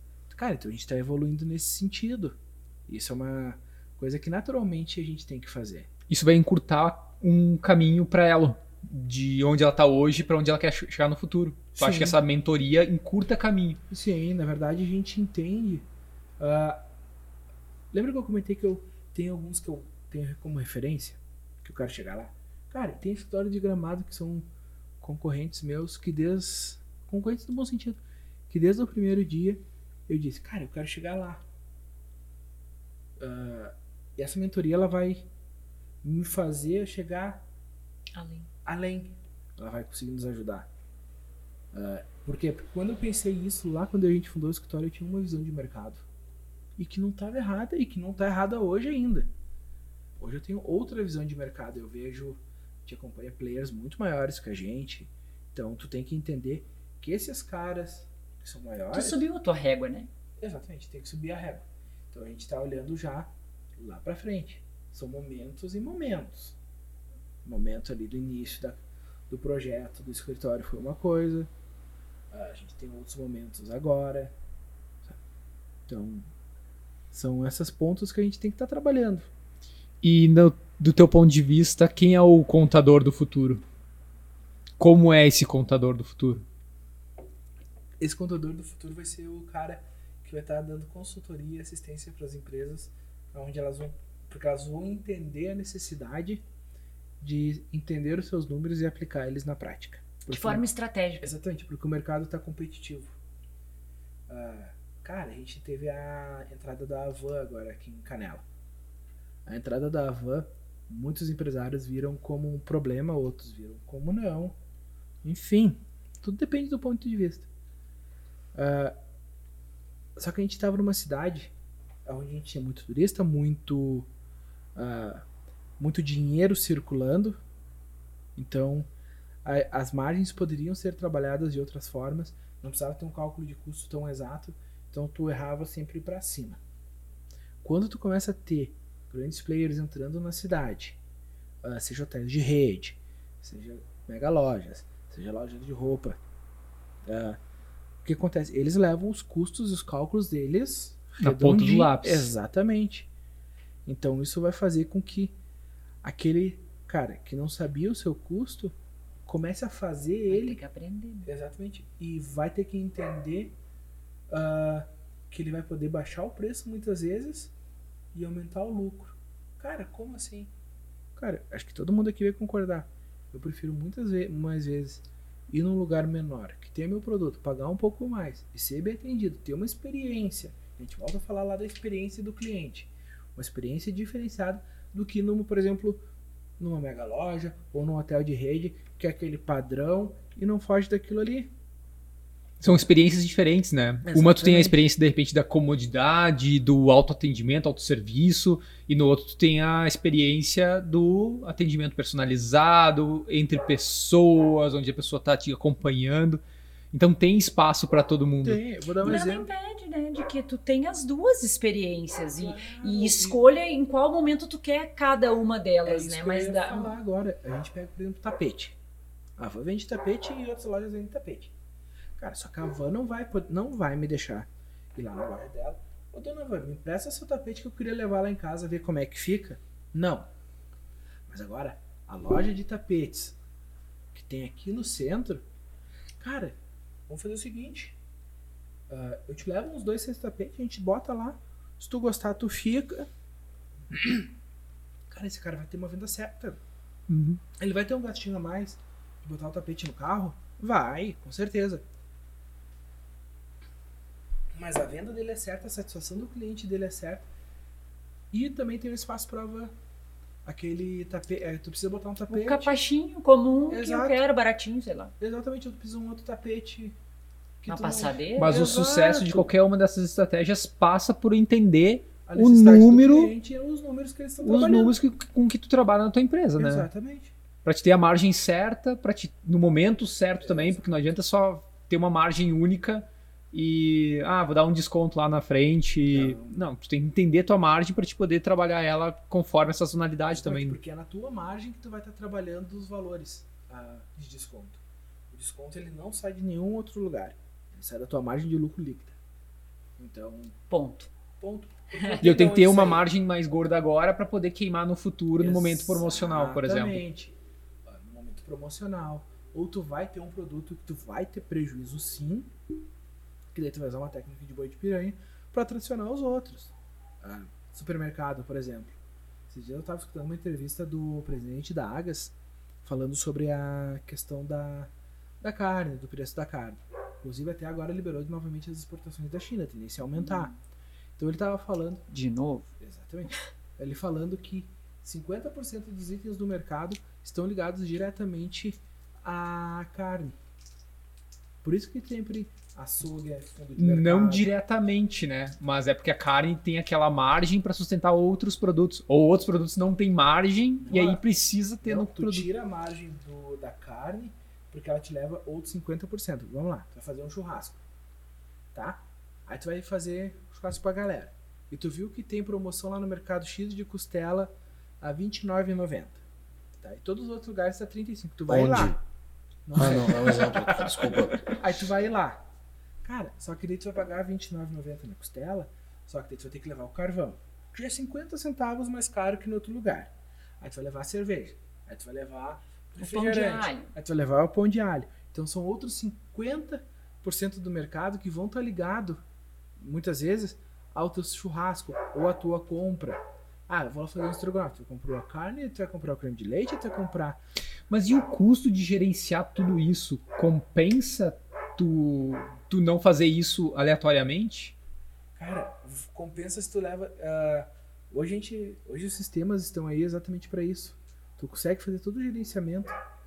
Mas importante, lembra que a gente falou? Quanto antes, melhor. Se for desde o início da empresa, ou vai ter um momento que a empresa vai ter que parar, se organizar para fazer isso.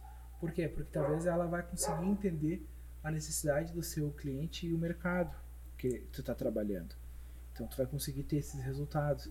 Por isso que ah, merca- ah, em mercado, supermercado, açougue é no final, no final do mercado, padaria no final. Isso a gente estuda também. né? Exatamente. Ah, O, tra- o trajeto, o trânsito, né? Que tu sempre vai entrar Exato. pela direita pra fazer isso aqui. E a última coisa que vai ver o que, que tá lá na ponta. Olhando é a pros compra de números, impulso, né? Exato. Olhando para os números, é a ferramenta que tu usa para trabalhar a tua margem. Ah, e eu acho que entram outras coisas também, como conhecer o meu público de acordo com a minha localização. Quer dizer, eu tenho, sei lá, mais de uma loja eventualmente. Uhum. Eu vou entender que talvez nesse bairro aqui eu vou ter que tracionar com esse mix de produto, aqui eu vou tracionar com outro mix de produto. Cara, a gente tem clientes, por exemplo, que são mercados que eles estão em bairro, tá? Ah, ele vende carne ah, de primeira.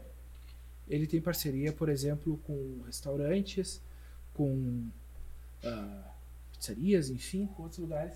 Por quê? Porque ele não vende no bairro. Então ele achou uma forma, porque ele vai lá e compra o boi, vem meio boi inteiro, ele tem a parte que realmente ele não vende ali. Ele vai ter o serviço para o cliente final, ali, o Exatamente. consumidor do dia a dia, por causa do serviço que ele presta para outras empresas. Porque se ele não tivesse tá aquele serviço né? do. Exatamente. Aí tu pensa assim, cara, ele pode botar, diminuir a margem dele, porque ele sabe que, por exemplo, ele não vai ficar com um produto lá parado ah, sem girar o estoque dele. Trabalha menos, por quê? Porque ele vai ganhar em outros aspectos. Mas tu ter essa a estratégia definida e para poder executar ela, ah, não é complicado. Requer dedicação. E dedicação e tempo. Mas é fundamental. Criar uma tempo, rotina, né? Um hábito. As pessoas não. Dizem que não tem tempo. Cara, não é que tu não tem tempo. Tu não sabe gerenciar o teu tempo. Cara, eu sou um. Eu às vezes digo que eu não tenho tempo. Não é que eu não tenho tempo, eu não sei gerenciar. Ah, às vezes a ordem de prioridade é diferente da que realmente é. E também não tá errado. É pensamentos, é momentos. Então, mas tu tem que entender qual é a tua prioridade pro teu negócio e de que forma tu vai fazer com que ele tracione e aumente seus resultados. Faz sentido. Muito, nossa. Faz sentido. Para mim, o mais surpreendente é entender que o papel do contador pode ocupar esse espaço, sabe? Tu tem espaço para que ele ocupe. Sim. Porque é, Não é só emitir as guias pro é governo, né? isso, é isso, sabe? É- é- tem muito mais protagonismo e pode ser muito mais estratégico, tem muita inteligência por trás da função do que só a emissão de nota e daqui a pouco preenchimento de rescisão ou, sei lá, férias coletivas ou Sim. quaisquer que Não sejam é só as apagar incêndio, né? pré-definições que as pessoas e as empresas até tenham, né, em relação ao papel do, do profissional, né? Para essas coisas que, que tu comentou agora, para isso tem o sistema e a automação. Uhum. Porque essas são as coisas que tu não precisa Pensar daqui a pouco, né? Exatamente. Pensar que eu digo assim com tanta dedicação. Uhum. Tu precisa entender o, o resultado final. Gerenciar mesmo, né? Administrar aquilo ali, né? Que legal. Hoje a gente ba- baita papo, né? Já estamos aí a, a um bom, umas boas duas horas e meia. É, Mas ainda não terminou, cara. Eu acho que a gente tem uma dinâmica final aqui que a gente sempre propõe, que é o seguinte, né? A gente. eh, Tu vai, obviamente, responder mais uma pergunta, a pergunta da Cumbuca. Só que essa pergunta do Cumbuca é deixada por outras pessoas que já passaram aqui por essa mesa. Então tivemos convidados ilustres aqui que escreveram uma perguntinha que tu também vai ter a. Tu também vai Ah. fazer a tua depois. Tu também vai fazer a tua pergunta pra deixar aí na cumbuca, mas neste momento tu vai sortear uma dentro da caixinha. E se tiver uma pessoa com- que assinou ali, por favor, leia quem é o responsável pra que a gente então troque mais uma última ideia. O que é felicidade pra você? Mariana Dreyer. Ah, que Olha! legal. A Mari foi a nossa última A Mari foi a convidada que veio aqui antes. Mais recentemente, é. Cara, o que é felicidade? Cara, felicidade é uma coisa muito simples. Tá perto das pessoas que tu gosta, tu tá do lado da família, tu tá do lado de amigos. ah, não importa o momento. Seja ele ou o bom ou ruim, a felicidade é tu ter essas pessoas ao teu lado e saber que elas estão ali quando tu precisa. Saber que. Ah, e ter esperança que a gente vai mudar o mundo. Cara, se cada um fizer essa parte, eu acredito que a gente muda o mundo. Ah, não digo ele mudar ele assim na sua essência, mas mudar o nosso mundo. Trazer a nossa. A felicidade, aquela que está perdida, ah, sem tempo, para ser feliz, trazer ela para o nosso dia a dia. Ah, eu não acredito que tu vá acordar feliz todos os dias. Como eu falo pra galera lá do escritório, cara, eu sei que vocês nunca vão acordar. Que legal, vou ir trabalhar. Não. Mentira quem falar isso. Vou preencher um DAS hoje lá. Cara, mas acontece. O que acontece é. O cara fala, porra, ter que trabalhar, não queria. Isso acontece. Isso realmente, isso acontece. Ah, o, o que eu quero pra galera lá do escritório é que eles acordem de bem. Tipo, ah, vou trabalhar. Sabe? Algo que eles estejam alegres por fazer, onde eles se sintam bem. Isso é felicidade. Ah, felicidade não é só números. Felicidade é sentimento, é emoção, é tu trazer uma pessoa que tá num canto muitas vezes triste, com uma imitação do Mr. Catra, tirar um sorriso do rosto dele. Para, para. Tu vai ter que cantar Deu, essa no deu, final do deu, episódio. deu, deu. Vai decorando. Depois que o Rodox cortar lá, eu canto. Então, felicidade pra mim é isso. São nada material, velho. A felicidade é tá legal. nas pessoas. Não, o material é legal, não vou te dizer. Não dá pra ser hipócrita. Não, não, não, não dá. Ah, mas a felicidade, na, na essência dela, são. Tu tá rodeado de pessoas que te fazem bem e que tu faça o bem pra elas. O, a consequência disso é o material. Legal, Gui. Que Muito bom. Muito bom. E pra quem quiser encontrar felicidade contigo, E culpar Né? o contador. com, o- com o contador certo, quais são os teus contatos? Onde é que a gente encontra o Gui aí na, não sei, nas redes sociais, num telefone, num e-mail? Como é que, como é que a gente encontra tu, encontra Elo? Cara, nas redes sociais, em todas elas, é arroba Elo Gestão Contábil. Então a gente vai estar. Tudo junto assim mesmo? Elo Gestão Contábil com dois L's. Tá no Facebook, Tá no, Facebook, Instagram. No Instagram a gente tem o nosso. Eu comentei com vocês a nossa questão do YouTube, nosso canal que a gente está formatando ele, que também é a gestão contábil. A gente tem o nosso site, ele vai estar entrando no ar, o novo site, ali na metade de, feve... de janeiro, na Uhum. segunda quinzena. Vai ter uma galera que vai estar escutando aqui, vai estar assistindo a gente e já vai estar Vai estar rodando o vai site, tá né? pertinho. é. Vai ver o resultado. Ah, a gente vai estar fazendo lá o novo site, ficou bem legal. Ah, nosso endereço é aqui na Rua das Fontes, 174, aqui em Gramado. A gente tem a nossa sede aqui. Fica perto do quê? Cara, na rua lateral da Quero Quero. Bem facilzinho. Então é Ah, bem, fácil cen- mesmo. bem central Bem ali. Quem central, tiver em. Gramado, né? Se não, quem não estiver é www. Chama o Gui No lá. Instagram também tu tem o teu, o teu perfil, né? Sim, Gui? o meu é Guilherme Underline Contabilidade. Então ali também a gente. Às vezes, cara, eu confesso que ainda eh, eu confundo um pouco a personalidade jurídica com a física. Mas eu tô melhorando isso, eu tô. É importante separar, assim como é importante separar também as contas Cara, da, da pessoa e da separar as empresa. contas é mais importante do que separar a conta do Instagram. Isso eu te digo.